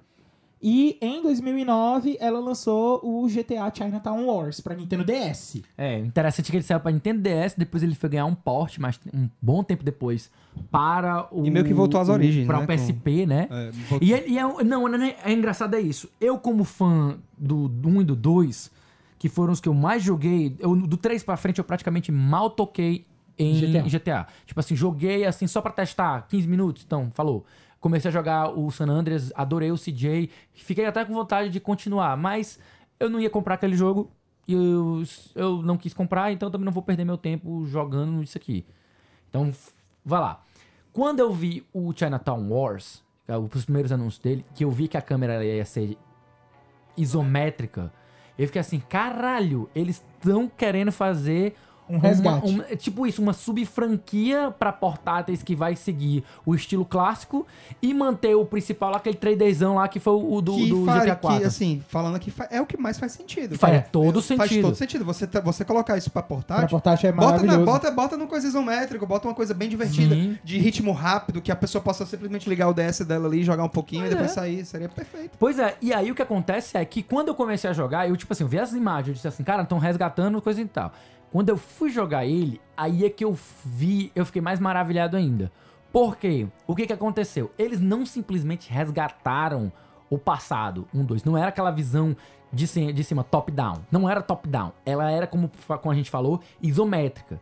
E isso permitia com que ele desse uma perspectiva que ele conseguia misturar os elementos dos primeiros GTAs com os elementos do GTA mais moderno, que era o 4. Então ele tinha, por exemplo, ele tinha um celularzinho que ele recebia comunicação, tinha submenus e interfaces que você conseguia acessar pela de baixo. Ele tinha muito gimmick, tinha muito minigame utilizando a tecla de, a tela de toque do DS, afinal era pra isso que ele tava lá. E na minha opinião, ele saiu uma experiência extremamente satisfatória, porque ele uniu o que tinha de mais moderno de jogabilidade, tudo que ela aprendeu fazendo a Rage. Eu não sei se ele é na Rage, não parece Acho ser na não. Rage. Acho Eu acho que não. que Se até- for, é uma versão. é, deve ser alguma versão mais simples da Rage, Sim. como eles usavam pro GTA Pois é. 2. E ele é uma mistura de. Salvo engano, ele é cel shading. Ele é cel shading. É, pois Ele é. é cel shading. E ele trata essa história do imigrante, só que ele vai tratar com outro tipo de máfia. Já não é a italiana, já não é a do chinesa. leste europeu. É asiática. É né? asiática. É, porque ele se aproveita do, de, de Chinatown que tem dentro de Liberty City Aham. e desenvolve uma história dentro da, da Tríade, né? Que, Sim. que é uma gangue que sempre que é uma teve gangue que existe, 3. Exato. Exatamente. Que a tríade é, Isso é uma, muito legal, é uma isso é coisa muito legal. baseada na história real e tal. E aí eu achei muito massa, porque você vai se envolver lá na máfia, chi- na máfia, na asiática e tal. É um negócio bacana. Mistura os elementos de você poder jogar o gunplay dos novos, mas tendo aquele resgate da nostalgia de você ter olhar de cima. Na hora que você controla o carro, é bem na vibe dos GTAs mais antigos. Então eu achei isso muito massa. Pra, pra mim, eu que gostava muito do 1 e do 2, eu, vi, eu me vi naquele jogo ali.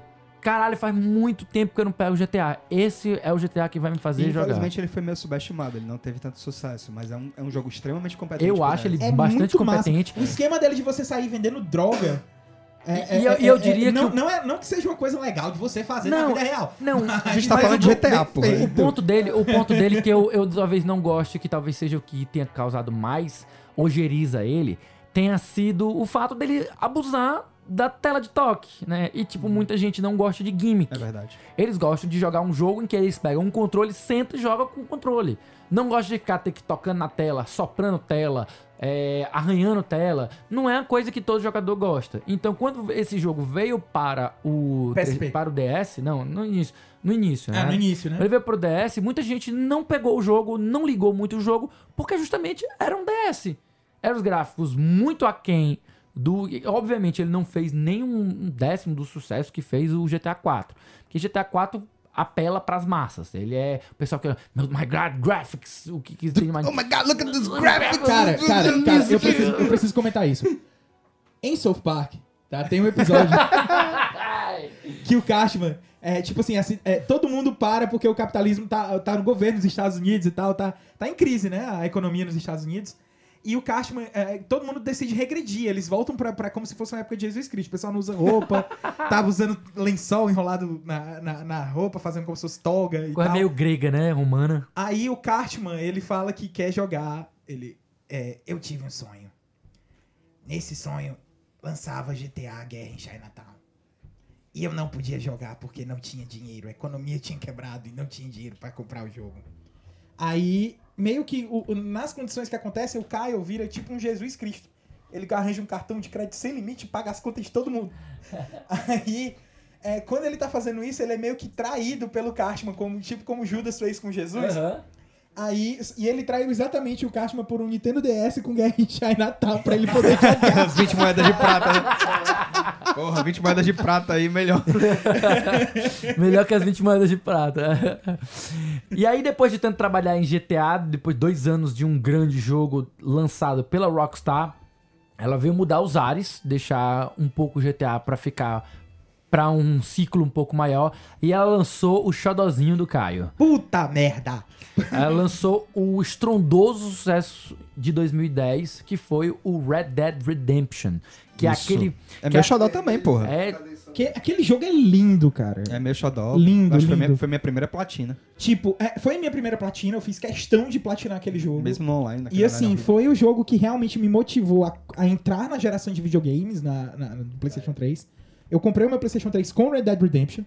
E, tipo, é, é, um, é um salto de qualidade que, que ele deu do GTA 4 pro Red Dead Redemption absurdo. Com certeza. Primeiro porque a narrativa, que era o ponto mais fraco do GTA 4, no Red Dead Redemption, a narrativa é fantástica. É muito boa. É muito, muito boa. Mesmo eu mantendo que é uma grande paródia de, de filmes espaguete. Mas assim, o- o- a- é- é- existe a questão de parodiar, mas não é, não é o caso do John Marston. Porque é, como é que eu vejo a narrativa de Red Dead Redemption? Existe a evolução de história do John Marston, certo? Enquanto personagem dentro daquele universo, dele querendo resgatar a família dele, que foi sequestrada pelo governo. E existem os personagens é, secundários, paralelos, os, os personagens de apoio, em que nesses personagens de apoio você tem a questão da paródia mais forte. Isso. O, o, o- sim, o John Marston, ele, ele, é um, ele é um ótimo personagem. É uma premissa que, assim, base, muito, muito básica, muito... E, e muito cara de faroeste E muito também. cara de, de, de Velho Oeste mesmo e tal. Não, e foi trazer, assim, o. Mas, não assim, só o John O Marshall. Red Dead Redemption, desculpa ali, mas Red Dead Redemption, ele funciona como funciona dentro da narrativa exatamente por existirem espaços entre as cenas onde você tá executando, executando outras coisas. Se você pegar e ver o filme Red Dead Redemption no YouTube, como eu fiz um pouco antes de jogar o 2, você vai ver que algumas coisas são bem bobas e, e alguns diálogos são desnecessários. Mas eles servem dentro do contexto do jogo, dentro da narrativa do jogo. É, é- é muito importante salientar que, tipo, esses tipos de jogos onde você tem muitas atividades a se fazer e existe uma história por detrás, ah, a sequência da narrativa, ela às vezes fica, fica em segundo plano, entendeu? É- Ela fica um pouco mais em segundo plano. Então, tipo, as coisas, se você vê em sequência, acontecem muito rápido. O, o John vai atrás do Bill, que foge pro México, e aí ele encontrou o Javier, e aí você acaba pegando os dois e tal. Tudo tem o seu desfecho, tudo é bonitinho, mas ainda assim, é, tem muito a, a questão da paródia, mas tem muito também questões é, de amizade, da- da- de outras questões que, que Red Dead Redemption a questão do resgate da família do do John resgate Marston. da família. Porque assim, você vê que o John, ele, ele teve uma vida de criminoso, mas Uhum. que, que talvez se ele tivesse tido uma segunda chance, uma coisa diferente, ele teria feito alguma coisa E sabe o que, é legal? É que Red Dead Redemption 1 fica melhor depois que você joga o 2. É.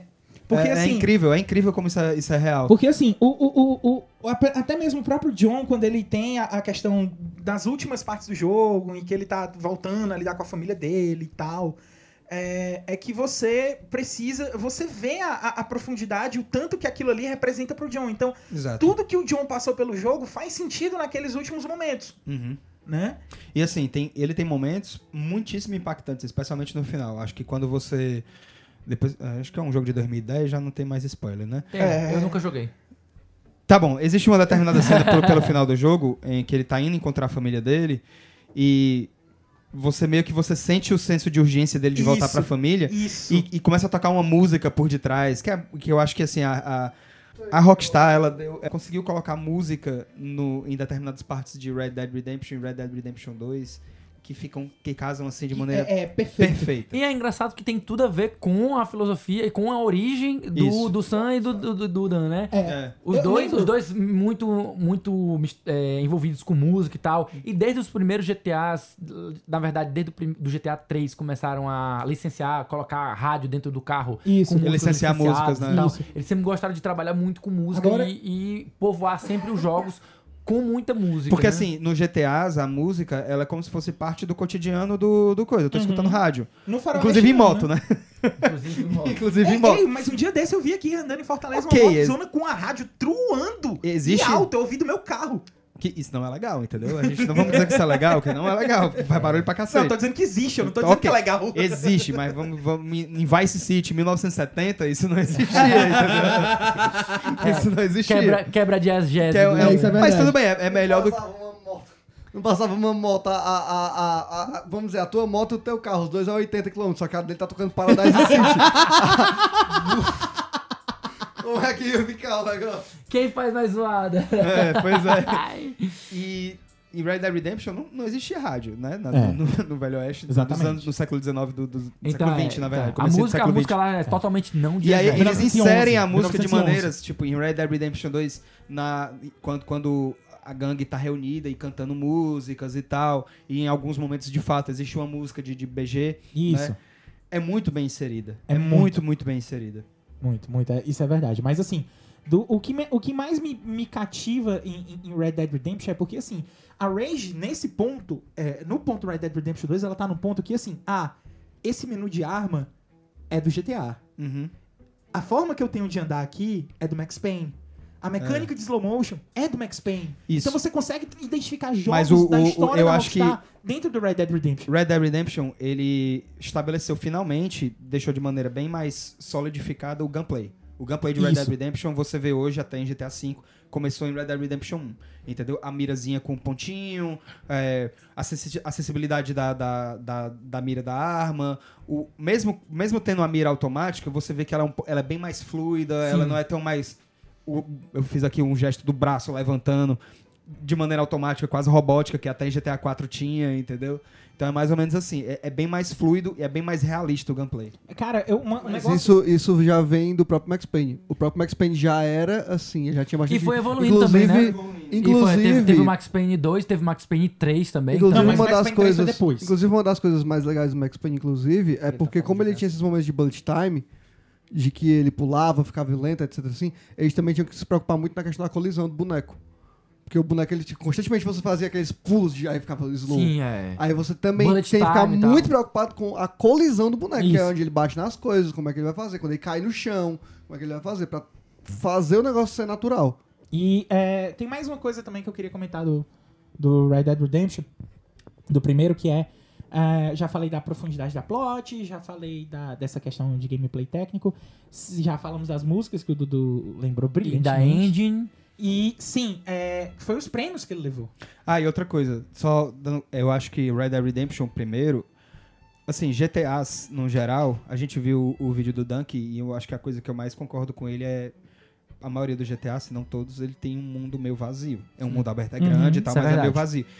Red Dead Redemption começa a sanar isso.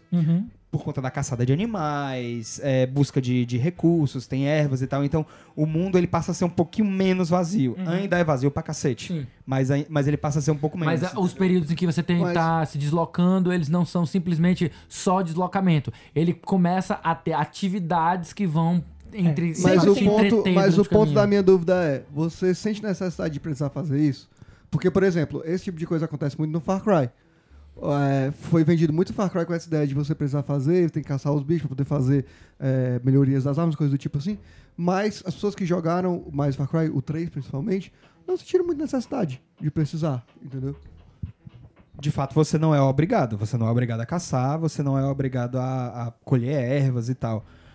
Mas o jogo se torna mais interessante se você vai atrás dos animais lendários e tal. É, Red Dead Redemption 2 pega isso e coloca num nível de tal forma que, de fato, se pudesse emular ser cheiro num videogame, é o que faltava pra tornar perfeito. É. Era só você sentir o cheiro. E o, e o frio ou o Quem calor da sabe jogar no 4D da vida.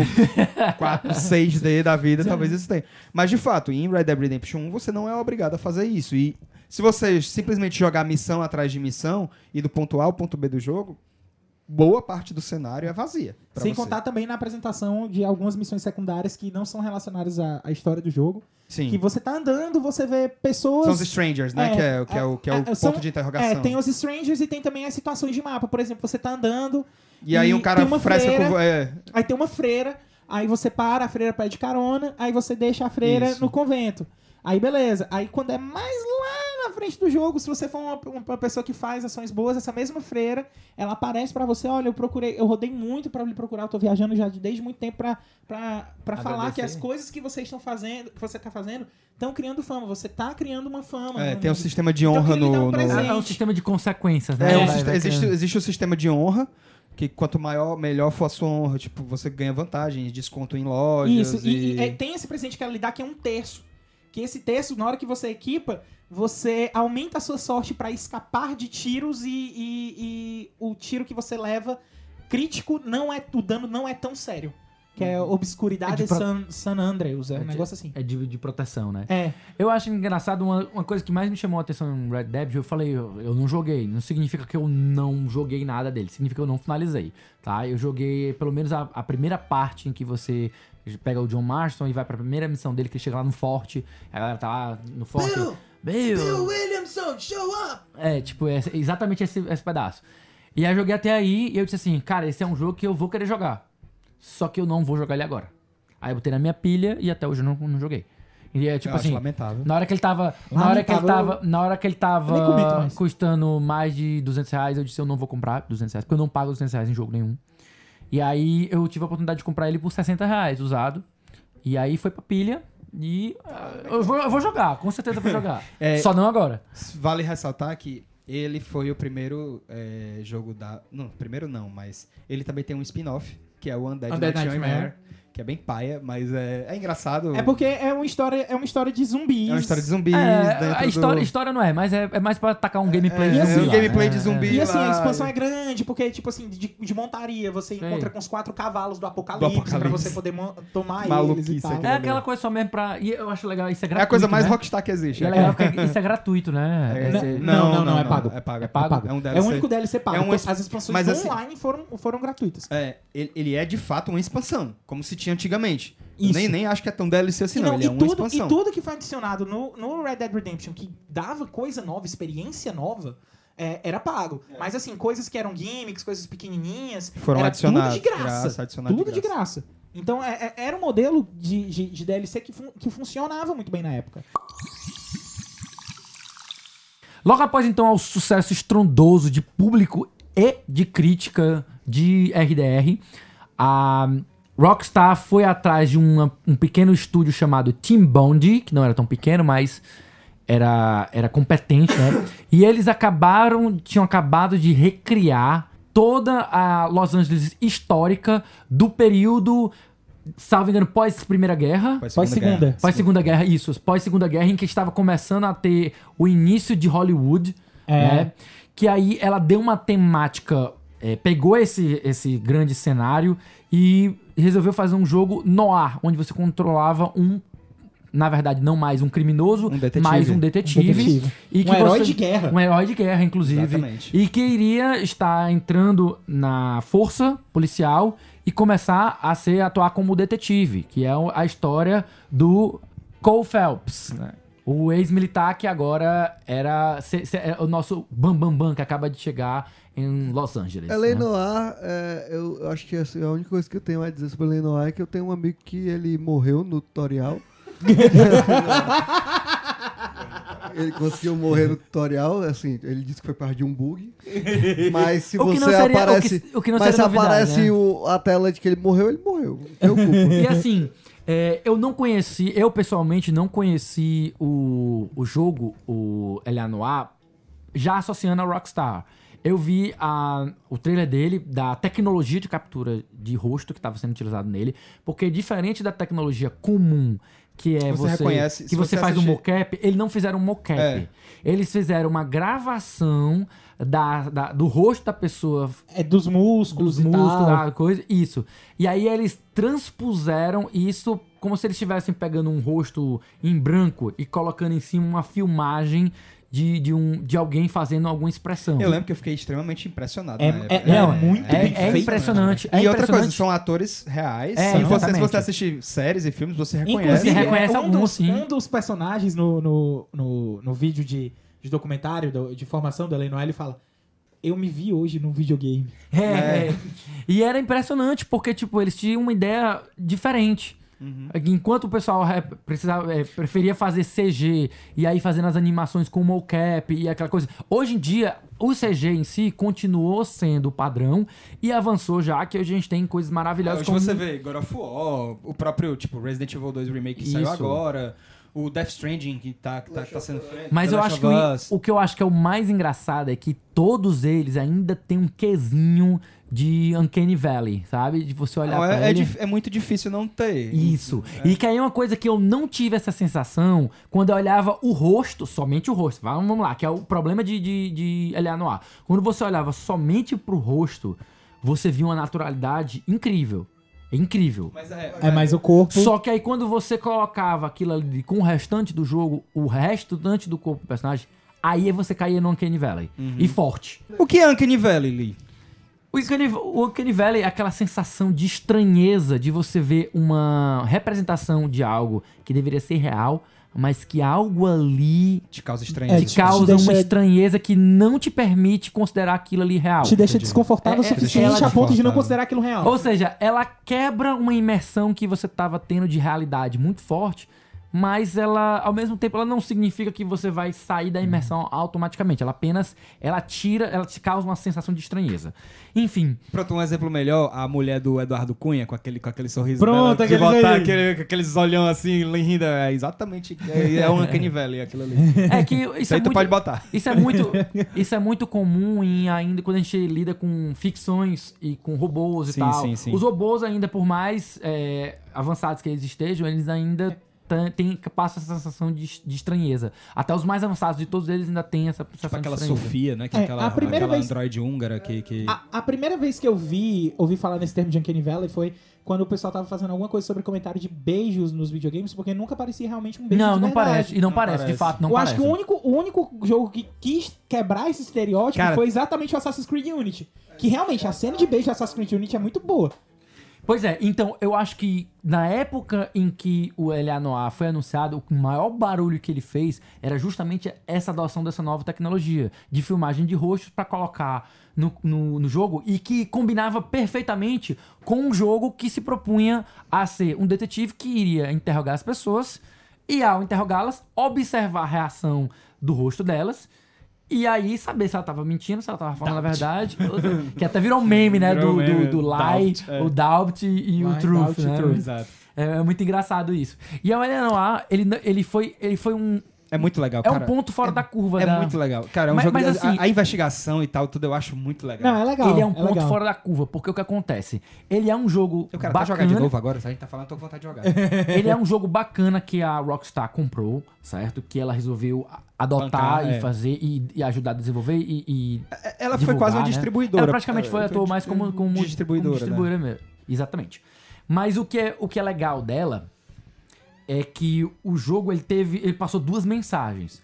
Pra quem conhecia a Rockstar só por GTA, ele passou, caralho, um, um jogo diferente da, da Rockstar. Aham. E com uma pegada bem diferente.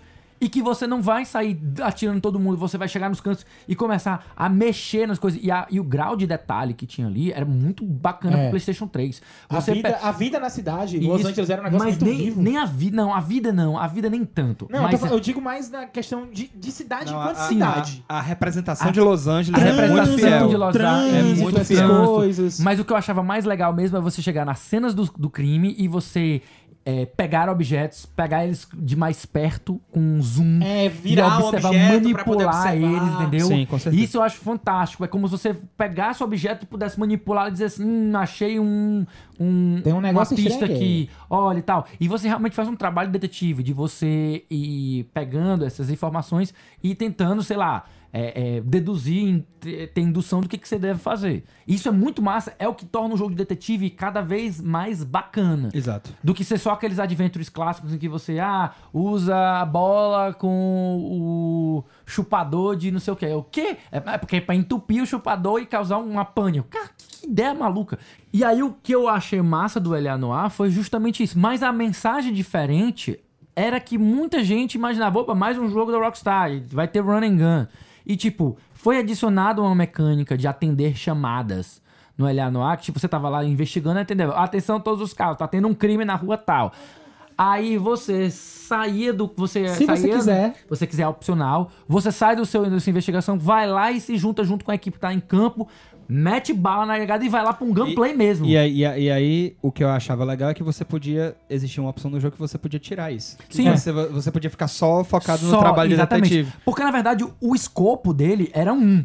Mas como era um jogo da Rockstar, ah, é um jogo da Rockstar, então precisa ter gameplay, precisa ter tiroteio. É. E aí o que aconteceu? Os caras meio que forçaram a barra, não ficou legal. Uma das críticas que o pessoal Sim, diz. não- não é um essa, legal. essa parte de tiroteio não é legal, foge do escopo do jogo. Parece que é outro jogo à parte. Parece que foi emendado. É, é, é, é É aquele- uma coxa de retalho. É sabe? o tipo de jogo que 80% dele que se centra na investigação é muito massa, mas tem aqueles 20% vagabundo, Isso. entendeu? É- Aham. E aí o que acontece é que, por ser um jogo da Rockstar, ele criou um hype, um hype muito grande em cima de ele ser um GTA Noir. Isso. Sim. É da Rockstar, então deve ser um GTA Noir, deve ter fazer. Quando o jogo saiu, ele decepcionou uma cacetada de gente. Que tava porque esperando uma coisa. Estava esperando uma coisa e o jogo era outro. E aí, o que aconteceu? Isso refletiu vertiginosamente nas vendas. O jogo, ele foi considerado, a gente pode considerar ele um certo flop, né? Porque ele não chegou nem perto das vendas dos, dos outros Do que tava esperado. e dos esperados e ficou no esquecimento. Até que ele foi receber recentemente um porte para o Switch. Então ele tem no PC, tem no Steam, você pode comprar, já chegou a custar 6 reais, pra você ter uma ideia de quão desvalorizado ele Eu, tô, eu vou botar na minha wishlist. é. Ele tá 6 reais, cara. Flopou muito. Ele, ele foi realmente desvalorizou. E aí ele ganhou um porte de, sei lá, 40, 50 dólares, absurdo pro Switch. Que aí. É, que é o porte com todos os casos que foram lançados extras Enfim, também. né? mas é caro, sabe? E remasterizado. É, e jogo. remasterizado, pois é. Estilo caro. É, é um remasterizado entre aspas, né? Porque, enfim, é o Switch, né? Então. Aí vamos lá. 2012, a gente tem aí, tem todos esses anos que a gente vinha falando, desde 2005, é, Max Payne 3 tinha sido anunciado pela Remedy, né? Só que aí teve, entrou no limbo de produção, foi um daqueles jogos que entrou no mesmo limbo que do que Nuke Forever tinha entrado e tal, limbo de produção, Max Payne 3 nunca vai sair. Aí a Remedy fale.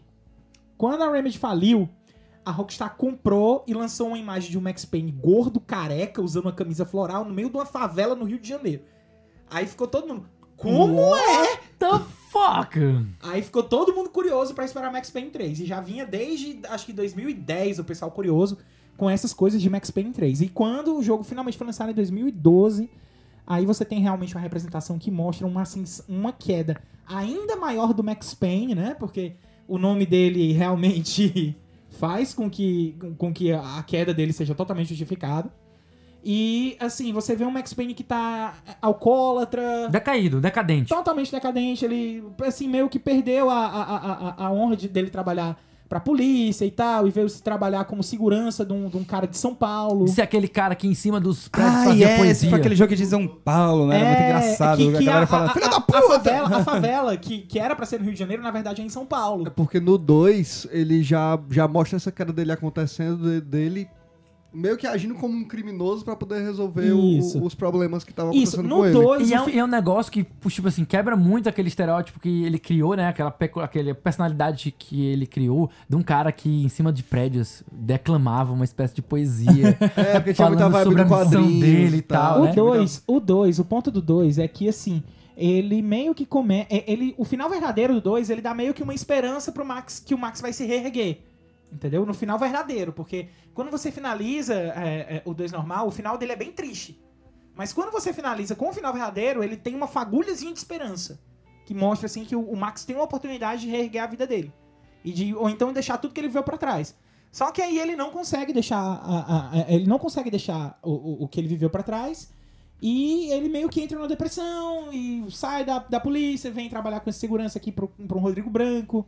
Aí tem toda a treta dele aqui no Rio de Janeiro, ou em São Paulo e tal. E tem uma das coisas mais. Um dos easter eggs mais legais da Rockstar nesse jogo, na minha opinião. Que é aquela novela lá que passa. É Amor e. Amor e. e, e- e- e tapas, eu acho. Mas é, é ridículo, é um dramalhão que extremamente é, que ridículo. é, é muito, é muito tem puxado da novela. Não, é um curupira, É, cara. um curupira. Eu isso. achei aquilo A mulher da luz é um extremamente engraçado. velho. curupira, brother. Tem uma é- referência é muito do Ratinho velho. também, se eu não me engano. E assim, é, ele mostra também a, a evolução de tudo que a Rage estava virando já pra preparar pro GTA V, né?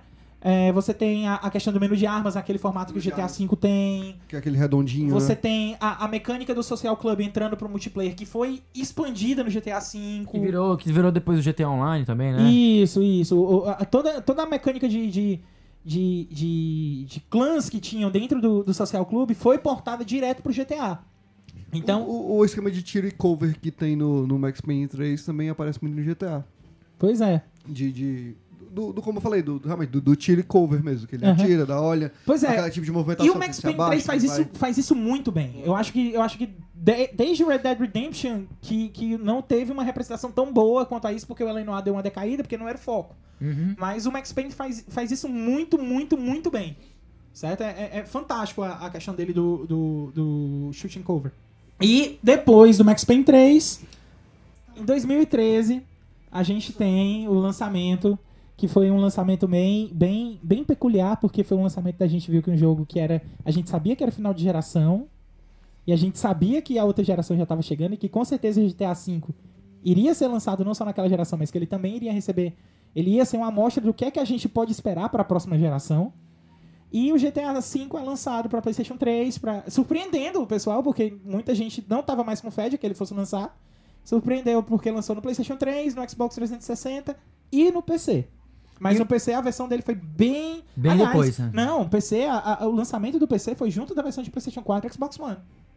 Certo? Isso. Ele É mesmo. lançou, ele lançou juntamente, ele lançou só pra PlayStation 3 e Xbox 360. É engraçado que a gente falou tanto de GTA V até agora que a gente até meio que per... não É. tem muito A o gente que já falou falar. tudo É porque, que é, de porque é né? inevitável, porque como é uma coisa mais recente, Mas é, tá tá, muito... muito fresco e, e- a gente tem, e o comparativo estabelece, é- estabelece a comparação, exatamente. é sempre, é sempre como, é- como é o, o- o referencial que a gente tem atual, qualquer outro GTA anterior, ele sempre vai resvalar no que a gente tem hoje. Olha de onde a gente surgiu, olha onde a gente chegou, Exato. né? É, e assim, tem uma coisa que é- tem duas coisas que a gente precisa falar ainda de GTA que não foram ditas. A primeira é exatamente o ponto agora da Rockstar tá marcando prováveis lançamentos de GTA em entradas de geração, como foi no PlayStation 3, como foi no PlayStation 4. E provavelmente vai vir no, no PlayStation 5. Assim, existe uma esperança, mas, eu acho que- eu acho- eu acho que não. Eu, eu acho acho que não. Pois é.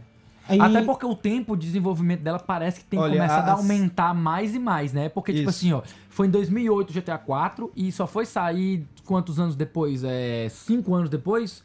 Cinco anos depois que foi sair o, o GTA 5. E assim, a Rockstar tem muito dinheiro, tem várias, tem vários Claro. estúdios, tem um monte Mas de aí, GTA quanto, mais, V quanto pagou. maior o escopo dela, mais ela investe. E olha só, de 2013 até ano passado, 2018, ela não lançou mais nada. Ah, e outra coisa, só rapidinho. A última entrevista do. Acho que foi o Dan Houser que eu li, pouco depois da, da- de Red Dead Redemption 2, ele falou que ele sente que o momento do mundo Não é- permite não permite que eles lancem, que eles um, GTA, GTA 6. um novo GTA agora. Ah, eu vi essa história, viu essa porque história? Ele, ele, ele meio que sente o Zeitgeist é, os- É, a- do assim, Trump. Tá tudo muito sensível, É. muito. E eu, assim, eu até concordo com ele. E eu acho que Aham. assim, Red Dead Redemption é ótimo, porque tem uma. uma, uma- uma É como se a gente tivesse. Não, não tá no momento da gente entrar com uma crítica social. É, foda! Videojuegos! Los Videojuegos. Los videojuegos. Mas assim, a outra coisa que eu preciso comentar também é a Caralho, tá aí, ó. Se, se GTA. Que, que, que ficasse guardado. Se GTA 6 envolver a história de um cara que foge do México pra entrar nos Estados Unidos, eu vou Esbarra jogar. no muro. Eu vou jogar. Eu vou jogar. certo. Ia ser foda. A outra coisa que eu preciso comentar é a mudança de postura da, da Rockstar quanto à microtransação. Sim, Certo? verdade. Ela meio que abriu a possibilidade de microtransação dela, mas ela faz de uma forma que eu acho até, é, digamos assim, aceitável. Certo? Porque ela ganha dinheiro com microtransação é, em coisas que você pode fazer dentro do jogo, mas que vai levar um tempo bem considerável. É. E É, em compensação. Ou você trabalha, ou você trabalha em game e consegue dinheiro pra poder usar Isso. pras coisas, ou você paga dinheiro de verdade e ganha um milhão logo. E em compensação- É absurdo. É tipo absurdo. Tu bota 200 reais, tu ganha um milhão dentro do jogo. É 10 milhões dentro do jogo. É uma coisa assim, absurda. E, e- e em compensação, é, todos os DLCs de, de, de história do modo online, porque o modo online deles tem uma historiazinha, tem algo que você pode fazer que vai envolver uma história. Tudo do modo online é de graça. Porque eles capitalizam na microtransação. Sim. Então, isso é uma forma muito esperta de agradar o jogador que comprou o jogo, que não tá interessado em microtransação, porque sempre vai ter alguma coisa pra ele fazer dentro do jogo, como quem tá com microtransação. Porque quem, quem paga é, é, meio que sustenta a- a- o, o formato atual. E tá funcionando. A, a Rockstar tá, tem, tem enchido a, a- a bunda de dinheiro aí, É, cara. é dinheiro pra cacete, É velho. muito dinheiro, muito, muito, é um absurdo. Desde 2013 que, que- tipo assim, GTA, GTA V, eu sei que eu lembro que ele foi um jogo, um dos jogos mais caros que já foi que já custou Não, ele foi produzido. o jogo mais caro. Ele não foi um dos. Ele atualmente tem a marca de o e jogo tipo, mais ele caro. se pagou em 24 horas, sim, cara. sim.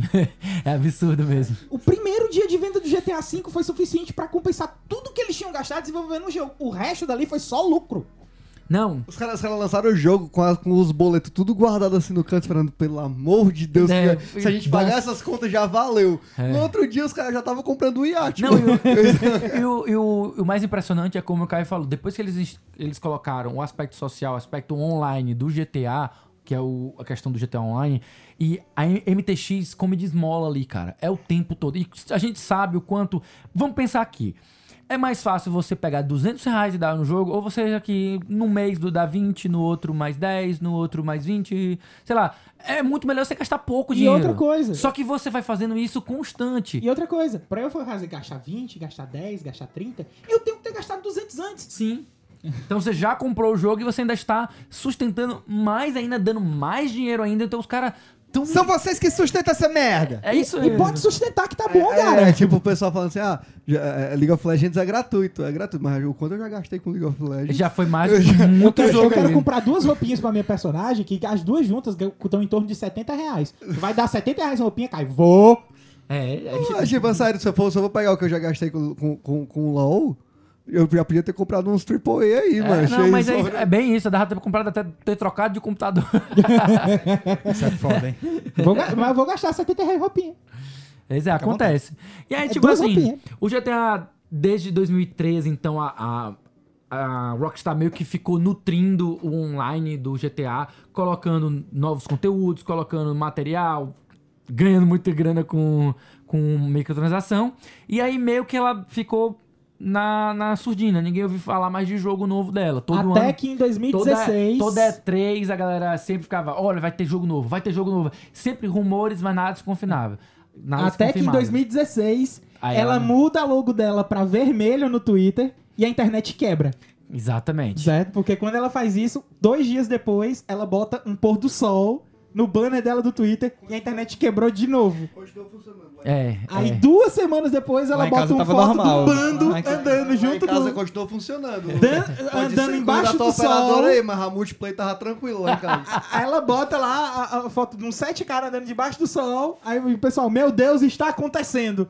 Dois dias depois ela revela que tá, vai lançar Red Dead Redemption 2. Pois é, e o Red Redemption 2, ele. Só pelos trailers, só pelos teasers, já levantou um hype absurdo de pessoas fazendo inúmeras projeções, inúmeras é, é, especulações, e um negócio que foi brutal. E, de fato, agora em 2018, quando ele foi lançado finalmente, nada mais. Ele foi o maior Nada mais, lançado- ele, ele foi não um- foi, ele não foi Ele nada foi, mais fim do de que semana, ele foi o fim de semana mais lucrativo da história, da história do videogames. entretenimento. Dos, dos, de los videojuegos. Não, não, não foi nem dos los videojuegos, foi de todo o entretenimento. Mas por que, que foi fim de semana? Porque ele foi lançado na. Ele foi lançado na quinta. Ele foi lançado na sexta-feira. Isso. Aí foi sexta, sábado, domingo de venda. De vendas, é. Aí foi os Foi- três dias com, absurdo, com- no ponto de entretenimento com três dias seguidos de venda de maior ponto da história. E a RDR2 veio assim, juntou fome com vontade de comer, porque a galera já tava há muito tempo esperando uma continuação de RDR, que foi um jogo de tremendo sucesso, e já tinha mais de 5 anos que a Rockstar não lançava nada. Isso, Exato. é verdade. né? Então, desde 2013 que teve o, o GTA V, então, tipo, a galera, caralho, eu quero Rockstar, quero Rockstar, quero Rockstar. Então, vem RDR2. É esse que eu quero. E, obviamente, tanta gente falando absurdos de coisas boas sobre o RDR, prêmios. O RDR1 ganhou muito, mas muito, muito prêmio, muita premiação. O 2 também foi bem premiado. Ela- ele saiu de 2018, ele ainda está ganhando prêmios. A- agora, em 2019 é que, que tem, tá tendo uns prêmios que levam em consideração o ano todo, então ele ainda tá até agora ganhando prêmio.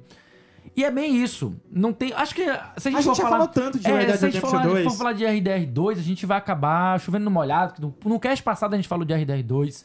Nos no- últimos casos a gente tem no- falar de Red Dead é, a gente falou do 2 Ana- muito. a- Anais de 2018, a gente mencionou muito o RDR2. No cast anterior do anterior também, o Dudu falou muito sobre a narrativa, sobre os capítulos, de como ele tava falando. Então, tipo assim, já tem muito material que a gente falou, já, já elogiou, já falou mal, já disse os problemas e tudo mais. Então, RDR2 é atual, o último jogo lançado pela Rockstar. Obviamente, todo mundo quer algo a mais. Eu, como fã do conceito de L.A. Noir, eu espero que nós temos um Noir 2, ou então algo na pegada de L.A. Noir 2, um jogo Sim. de investigação que seja a sucessor espiritual dele.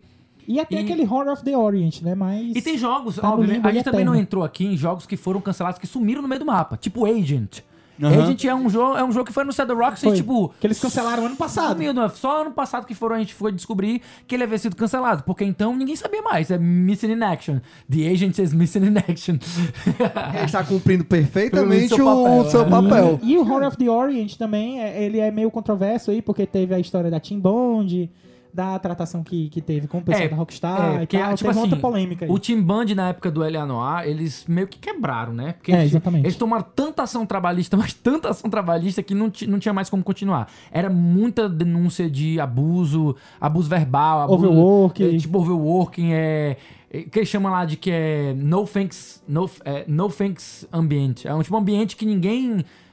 É tipo assim, é Não tóxico. convidativo, ambiente É não tóxico, convidativo. é tipo é tóxico. Em, Tipo, as pessoas dão o máximo, se esforçam pra caralho pra não ter nenhum tipo de reconhecimento, nenhum obrigado. Tipo, um negócio assim.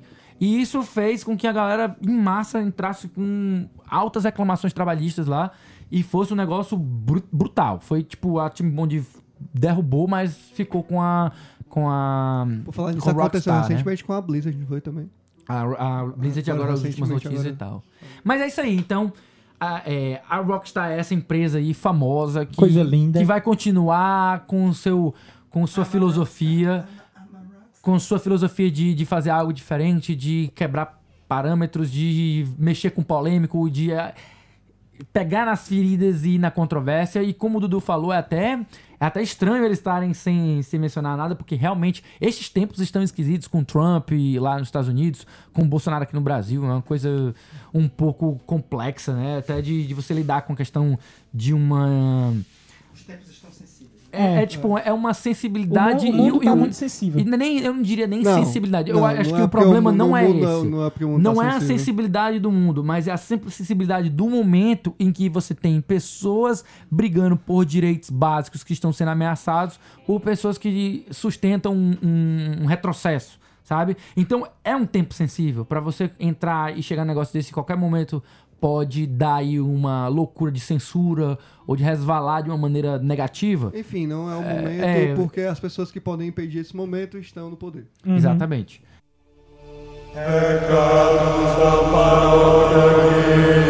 O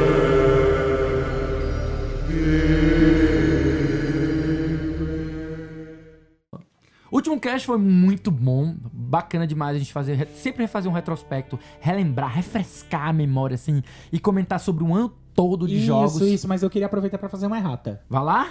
No cast passado eu falei que o Marvel's Spider-Man do PlayStation 4 foi lançado pela Sucker Punch. E não foi, ele foi lançado pela Insomniac. Inclusive foi um erro que passou pela gente tão despercebido que na hora que eu percebi o erro ouvindo o podcast, o Dudu falou: Cara, se eu ouvisse tu falando isso, se eu tivesse realmente ouvindo tu falando isso, eu tinha te corrigido na hora. Olha, olha só, eu, eu vou entregar aqui, ó. Aqui tem denúncia, Rogerinho. Aqui tem Rogerinho. Ó, eu Aqui queria dizer tem- que em minha defesa eu não percebi porque eu tava morrendo de Então. espirrar O Ian estava com alergia e o Dudu estava de ressaca. Tem denúncia aqui, Rogerinho? Na minha defesa. Foda-se. Mas assim, Mas, mas é bem isso. é- Mas, assim, detectamos a gente o comete erro. erro. Não, não, fora esse, deve ter tido uma porrada de erro que a gente cometeu, que obviamente é, é sempre bom quando alguém, alguém dá um toque pra gente e. é, e esse, corrige esse, tipo- esse eu dei sorte porque fui eu que notei. É, Eu acho que é- Ninguém veio atrás de mim pra me avisar. É Eu acho que mais que tudo é importante a gente deixar claro que nada que a gente tá falando aqui é a palavra áurea, o último ponto. Claro a que gente não, é nossa pra caralho. É, mas a gente também. Inclusive, o cara citou desse, um, jogo, um jogo, acho que é Horror of Orient, eu não sei nem se o nome é Horror of Orient mesmo, mas a gente vai dar uma Horror, olhadinha. é, é horror, é horror of the Orient. Eu tenho quase certeza É, mas, jogo. é- mas sei lá, é, É do vai, projeto, né? vai que é Horror of the Ace. Às vezes a gente Não, é profi- a gente vê, a gente faz a pesquisa, mas nem tudo fica na cabeça, né? Essas coisas.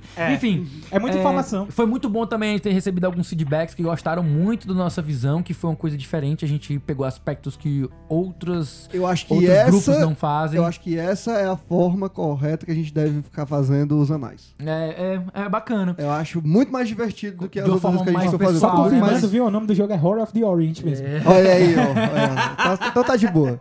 Um errata menos. E aí o que acontece? A gente recebeu uma, uma mensagem muito bacana do Alex César Carboni, agradecer aqui pelo recadinho, cara, muito obrigado. Em que ele achou o episódio muito legal e ele chegou a dizer que ele arrisca dizer que foi o único que deu uma- um panorama da situação do Final Fantasy XIV do ano. E também ele elogiou bastante a gente ter explorado falar sobre a evolução de um jogo que foi lançado no começo do ano, que foi o, o Monster Hunter World, e como ele estava, como ele tinha evoluído até o final do ano. Que foi algo que outras pessoas ah, falaram, ah, Monster Hunter é bom pra caralho, mas ninguém comentou como ele foi fazendo, como a gente fez. Ou como ele se tornou. Exatamente. Bom, né? E eu ele acho isso- muito bom. Eu acho isso muito legal porque nós gostamos de jogos específicos e quando a gente vem fazer o nosso, o nosso retrospectiva, a gente não quer simplesmente fazer tipo um, um TGA, um, um especial assim, fazer só. Ninguém, ninguém tá com um É, troféuzinho entregando a gente aqui, ó, que chamando pra palco. Isso, é. A, o no- a nossa ideia é pegar o que cada um, tipo, tanto que tem gente que praticamente nem tocou nos jogos é, mais famosos do ano, só experimentou um ou dois que lançou em 2018, mas se focou em jogos mais antigos, como a própria Gabi comentou que ela, tipo, ela passou o ano quase todo jogando Final Fantasy XIV, então é, o panorama dela era Final Fantasy XIV, né? Não tinha como ela fazer de outra maneira.